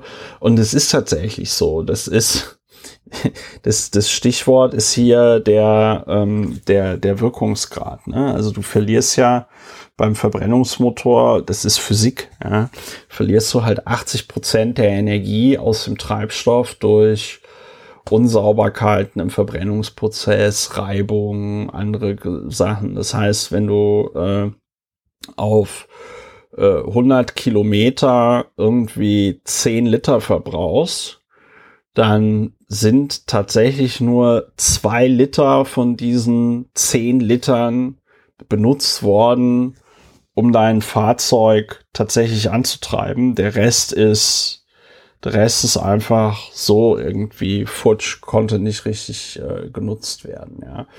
Ähm, das ist, äh, das ist einfach, das ist einfach totaler Wahnsinn und diese Ineffizienz war halt immer egal bei Benzin. Eben auch, weil äh, das ganze Automobilwesen staatlich subventioniert wird, weil das halt alles irgendwie so super, so super billig alles war. Und ähm, ja, es ist, es ist einfach, es ist einfach bitter. Vor allen Dingen, der Witz ist, man könnte ja auch als FDP, wenn man sich so zukunftsorientiert geben will, könnte man sich ja auch einfach hinstellen und sagen, unser Ziel muss es sein, der Marktführer, der weltweite Marktführer in Elektromobilität zu werden oder so. Ja, man könnte sich da ja auch einfach hinstellen und genau denselben Bullshit, den die da labern, positiv in die Zukunft gerichtet in Bezug auf den Elektromotor äh, und das batteriegetriebene, batterieelektrisch getriebene Auto äh, raushauen. Macht die FDP aber nicht. Macht sie einfach nicht. Ja, und äh, da wird sich jetzt auch zeigen, wie es ähm, weitergeht, nachdem, wie wir auch schon erwähnt haben, der eine oder die andere mitbekommen haben wird, nachdem die FDP jetzt auch aus dem Berliner Abgeordnetenhaus rausgeflogen ist, wird sich ja zeigen, was die unter Profilschärfung verstehen. Ob das jetzt also dann äh, in diese Richtung weitergeht, dass man ich sagt, denke schon. Äh, ich denke schon. so konservativer ist wirklich keiner, als diejenigen sagen, oh, die Freiheit muss erhalten, die sogenannte Freiheit muss erhalten bleiben, all das zu machen, was wir schon immer gemacht haben. Ähm, ja, und wenn es in die Richtung weitergeht, dann ja, dann sind wir sie bald los. Dann muss irgendjemand anders ähm, die wahre äh, Freiheit, die Freiheit, die man jetzt auch ähm, anders begründen kann, außer dass man halt Bock hat, alles so weiterzumachen, wie es mal war. Und ja. ähm, da muss jemand anders diese Freiheit nun verteidigen. Ähm, die FDP scheint dazu tatsächlich nicht in der Lage zu sein, weil sie ähm, ja, einfach dieses Programm hat, wieso geht doch bislang auch. Und äh, das, das ist halt falsch. Und äh, ja. wenn äh, man das jetzt schon die letzten Jahrhunderte mit diesem Programm gemacht hätte, dann wären wir also, äh, ja, wären wir entweder schon nicht mehr da oder äh, wir Menschen eben äh, oder noch irgendwo so Ende des Mittelalters. Ja, ähm, ja. Sehr unschön. Ja. Gut. Ähm, unschön. Ja, ein Überraschungsthema, ein schönes Überraschungsthema. Ja. Äh, das, ja. Äh, sollen, wir, ja. sollen wir ganz kurz zum Ende noch den schönen Überstreuer machen? Äh, die 200 Euro Einmalzahlung für Studierende. Ja, ähm, da werden jetzt die HörerInnen sagen, wieso, die gibt's doch gar nicht. genau, das ist, und deswegen reden wir ganz kurz nicht, Liebe so, es, Leute. So, man, man, man, man, erinnere sich, man erinnere sich dran, man erinnere sich dran, wie das 2020 gelaufen ist zu Beginn der Corona-Pandemie, äh, die Bundesländer haben irgendwelche Webseiten online gestellt, wo man dann so ein Online-Warteschlangenticket ziehen konnte. Und dann hast du, also da hast du dann sonntags deinen Antrag ausgefüllt für Corona-Hilfe und Montag hattest du das Geld auf dem Konto, original, ja. Also äh, ich habe den Antrag, glaube ich, ausgefüllt. Manche als, Leute sind sehr, ähm, sehr erschrocken. ja, manche Leute haben sich sehr, sehr erschrocken. Ich habe äh, ich hab den Antrag, glaube ich, tatsächlich beim Podcasten ausgefüllt, weil äh, es auch nicht anders ging. Also man musste das dann zu dem Zeitpunkt machen, wo man dran war, weil man sonst quasi sein Recht, diesen Antrag auszufüllen, verwirkt hatte. Also es war alles sehr dramatisch, aber es hat alles sehr unbürokratisch äh, äh, funktioniert, Klammer auf. Äh, ich glaube, gestern erst wurde ein äh, Berliner verurteilt zu vier Jahren Gefängnis, weil der sich ein Testzentrum komplett ausgedacht hatte. Wo ich irgendwie so sage, ey, diese Testzentren, ja, das war sowieso eine Lizenz zum Gelddrucken, auch wenn du da gar nicht beschissen hast. Und wenn du dann also so eine Lizenz hattest, sich dann dann nicht die Mühe zu machen, einfach so ein bisschen Testzentrum zu machen äh, und dann danach vier Jahre einzufahren, da ist zu hoffen, dass der Typ das Geld irgendwie so beiseite geschafft hat, dass er dann, äh, wenn er in vier Jahren rauskommt, noch was von der Kohle hat oder so. Äh, vollkommen absurd. Ja, ähm, es geht aber jetzt um etwas anderes, nämlich um Studierende, Auszubildende und äh, FachschülerInnen. Und ähm, die haben, wie ja schon anklang in äh, dem äh, Teil, wo wir über die Berliner Abgeordnetenhauswahl geredet haben, jetzt nicht so die krasse Lobby in Deutschland, aber man konnte sich im September 2022 dazu durchringen, zu sagen, ja, jetzt bei diesen ganzen Hilfsmaßnahmen wegen Inflation und Energie und so, ja, da fallen die jungen Leute ja wieder runter. Mist, haben wir wieder vergessen. Also gibt es, der deutsche Staat zieht seine Spendierhosen an, 200 Euro Energiehilfe oder irgendwie so heißt das, ja, also äh, 200 Euro, ich glaube Energiegeld, Energiepauschale für Studenten. So, äh, im September wurde das beschlossen vom Deutschen Bundestag. Jetzt haben wir, lieber Ulrich, Februar, ja, Oktober, November, Dezember, Januar, Februar. Fünf Monate, fast ein halbes Jahr ist vergangen und es ist exakt nichts passiert. Das Einzige, was passiert ist, ist, dass Bettina Stark-Watzinger, wir haben sie vorhin schon erwähnt, äh, am 13.12.2., also am Montag nach der Berlin-Wahl, trat sie vor die Presse und hat die Webseite Einmalzahlung 200.de angepriesen. Und auf dieser Webseite konnte man dann nicht die Einmalzahlung beantragen, sondern äh, man, man konnte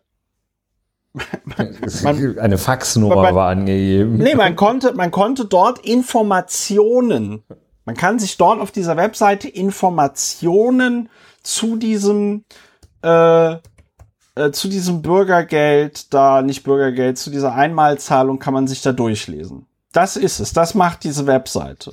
Ja, es gibt es ist, ähm, auf die ja. Frage, es gibt auf der äh, ja. Webseite des äh, Bundesministeriums für Bildung und Forschung gibt es auch so ein, ein äh, ganz nettes QA. Und da wird die Frage auch beantwortet, gestellt und beantwortet, wann wird das Geld ausgezahlt? Fragezeichen. Die Antwort, wörtlich, das Gesetz ist zum 21. Dezember 2022 in Kraft getreten. Die Auszahlung soll schnellstmöglich starten. Ja. Ja.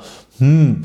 Ähm, was ich ganz sympathisch finde, hier sieht man auch, äh, dass, äh, wie sich das gehört, auch ausländische Studierende die Einmalzahlung beantragen können. Ähm, ja, naja, hoffentlich sagt, wir beantragen ganz viel. Ja, ne? Moment, Moment. Die, die, können das, die können das beantragen, aber man braucht, und das war mir auch nicht klar, man braucht dafür ein Bund-ID-Konto. Ah. Ja, ein Nutzerkonto Bund. Wusste ich auch nicht, dass es das gibt. Äh, ich habe schon vor zehn Jahren über sowas gesprochen, aber auf mich hört ja niemand. Ähm, und Bund-ID-Konto. man braucht also dieses Bund-ID-Konto und dann äh, kann man das dann irgendwie beantragen. Die bundesweit einheitliche Antragstellung zur Auszahlung der Einmalzahlung nach dem EPPSG soll ab Mitte März für alle Antragsberechtigten möglich sein. Um den bundesweiten Stadion optimalerweise zu gewährleisten, wird eine Pilotphase für die Antragstellung mit ausgewählten Ausbildungsstätten aus verschiedenen Bundesländern ab der neunten Kalenderwoche vorgeschaltet. Wenn es soweit ist, wenn es soweit ist, meldet sich Ihre Ausbildungsstätte bei Ihnen mit individuellen Zugangsdaten, die Sie für den Antrag benötigen. Sie müssen nicht nachfragen. Der Antrag für die Einmalzahlung ist kurz und schnell ausgefüllt, wenn Sie sich bereits im Vorfeld ein Bund-ID-Konto mit Online-Ausweisfunktion eingerichtet haben. Benötigen Sie für den eigentlichen Antrag nur ein paar Minuten. Und ich habe mir so gedacht, wen, wen wollen die da eigentlich verarschen? Das ist doch jetzt so ein, das ist doch jetzt so ein Scam. Damit du diese 200 Euro bekommst, sollen sich einfach alle jungen Leute in Deutschland dieses Bund-ID-Konto zulegen. Das ist doch jetzt, das ist doch die geniale Idee, die da irgendjemand hatte. Dass er gesagt hat, ja komm hier für die zwei. Ich meine, dann die hätten auch einfach an, die hätten auch einfach sagen können, jeder, der sich ein Bund-ID-Konto anlegt, und noch Student ist oder Auszubildender, bekommt dafür 200 Euro. Das wäre ehrlicher. Aber man ist, den, man ist den Umweg um das Energiegeld gegangen. Alles hochnotpeinlich. Jetzt steht hier noch, wer ist anspruchsberechtigt zum 1. Dezember an einer Hochschule in Deutschland immatrikuliert haben und ihren Wohnsitz in Deutschland haben. Äh, Berufsfachschüler, Fachschüler, die zum 1. Dezember äh, 2020 eine, eine Ausbildungsstätte in Deutschland angemeldet waren, ihren Wohnsitz in Deutschland haben, einen Bildungsgang mit dem Ziel eines mindestens zweijährigen berufsqualifizierenden Abschluss absolvieren oder einen Bildungsgang besuchen, dessen Besuch eine abgeschlossene Berufsausbildung voraussetzt. Nur Fachschülerinnen und Fachschüler. Schülerinnen und Schüler in vergleichbaren Bildungsgängen unter den genannten Voraussetzungen. Ich habe schon wieder vergessen, was die genannten Voraussetzungen sind. Dann ist ja auch noch mal dieses FAQ und jetzt kommt hier wieder meine Punchline. Ähm, warum der Bund, also wenn alle Studierenden, die in Deutschland ihren Wohnsitz haben und die zum 1. Dezember 2022 in Deutschland gemeldet waren, warum der Bund dann nicht zu den Universitäten hingeht und sagt, liebe Unis, sagt mir mal bitte schön, wie viele Studierenden ihr habt, die zum 1. Dezember bei euch immatrikuliert waren und die ihren Wohnsitz in Deutschland haben. Ja. Ähm, und dann überweisen wir euch einfach für die, für jeden dieser Studenten, für jeden dieser Studierenden, überweisen wir euch die 200 Euro und das verrechnet ihr dann mit dem Semesterbeitrag. Bums. Fertig. Hast du schon mal alle StudentInnen in Deutschland abgefrühstückt? Aber das wäre wahrscheinlich zu kompliziert gewesen. Zu einfach, einfach, du? Das, das wäre einfach zu einfach gewesen. Ja, zu einfach, ja, nee, das, ja. Du hast, das ist, ich komme in meinem, ich komme in meinem Sarkasmus schon komplett durcheinander. Ah, ja, ja, ja, okay, verstehe. Noch, was ja, ich jetzt eigentlich noch denke. wirklich sehr interessant. Ja. Also, liebe ausländische Studierende, ähm, ihr könnt es auch sonst über das persönliche Elster-Zertifikat anlegen. Ja, genau. Ihr müsst euch nur, genau. Leber, Leber, Elster Ahmed. ist jetzt auch so, ähm, Ja. ja, und ich meine, abgesehen davon, ihr studiert ja sowieso alle Germanistik, ne, was braucht man Ja. sonst und äh, könnt auch alle schon super äh, Behörden, also Germanistik, Schwerpunkt Behördendeutsch. Ja. Deshalb ist es jetzt auch nicht hier vielleicht mal so auf Englisch oder sowas nochmal. Wenigstens so eine Sprache wie Englisch wäre ja, auch ganz nett. Äh, ähm, es gibt ja tatsächlich, es soll ja angeblich sogar Studiengänge geben, die auf Englisch gehalten werden.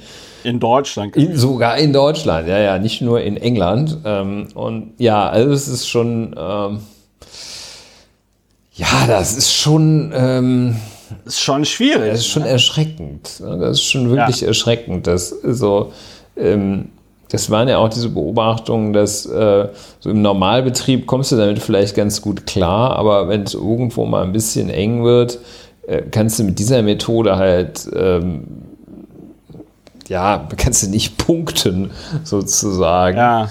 Und ähm,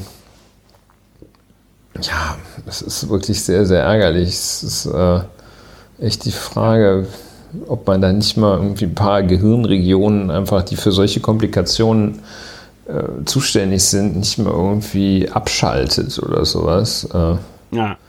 ja, Also das ist, das ist, ich habe jetzt auch gerade noch mal nachgeschaut. Also in Deutschland sind äh, 2,9 Millionen Studierende zum Wintersemester 22, 23 eingeschrieben. Ne? Das mal 200 Euro sind 583 Millionen Euro, die da an die Studierenden rausgehauen werden sollen.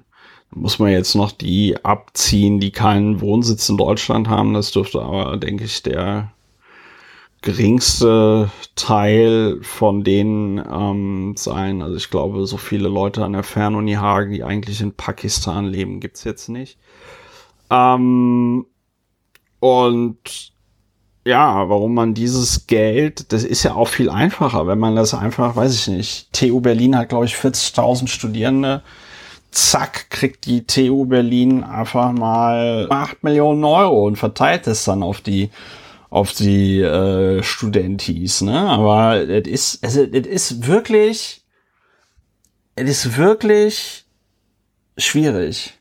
Und man könnte an dieser Stelle auch tatsächlich überlegen, ob den Studierenden in Deutschland nicht mehr damit geholfen wäre. Also ich will da jetzt das individuelle Schicksal dieser Menschen äh, nicht ähm, kleinreden. Ich kenne auch noch die Zeiten in meinem Leben, wo mir zum Monatsende 50 Euro gefehlt haben, um den Einkauf zu bezahlen und so. Das war alles nicht schön, ja. Und wenn dann sich der Abschlag für, für ein Gas, fürs Gas verdoppelt und der Abschlag für den Strom und alles, das ist, ähm, das ist kein Spaß.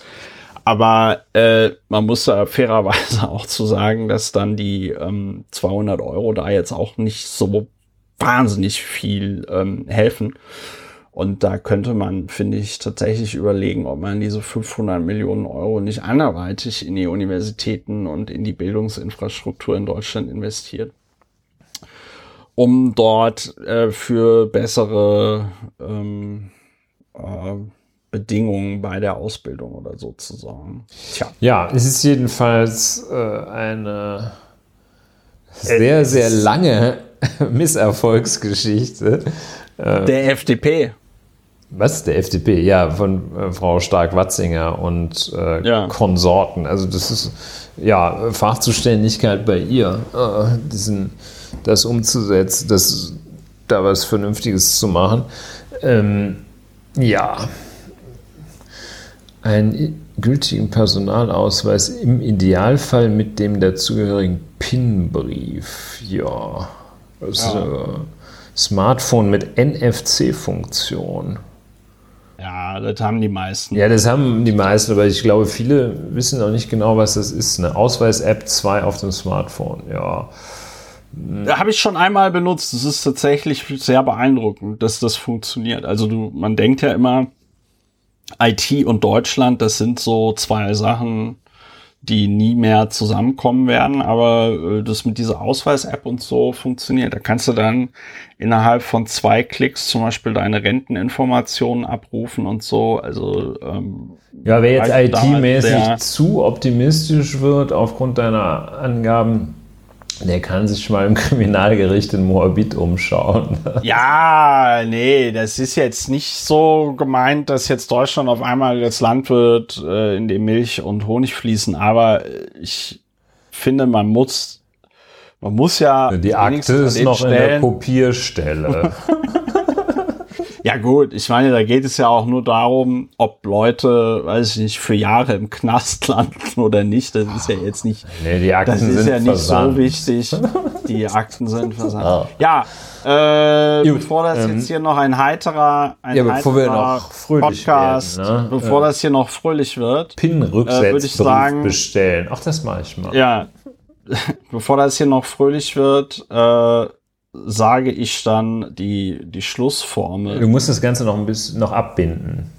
Ich muss, ich, scheiße, jetzt muss ich das Ganze, ja, jetzt muss ich ja, das Ganze noch abbinden. abbinden. Ah, jetzt muss ich das noch abbinden. Ja, also, äh, liebe Leute, liebe HörerInnen, das war die 141. Folge von Lauer und Wena, aufgenommen am Dienstag, den 21. Februar 2023. Lauer und Wena, Deutschlands bester Waffel-Podcast und Podcast zur Bewältigung der Gesamtsituation. Wenn euch das hier gefallen hat, man kann diesen Podcast unter plus.lauerundwener.de unterstützen.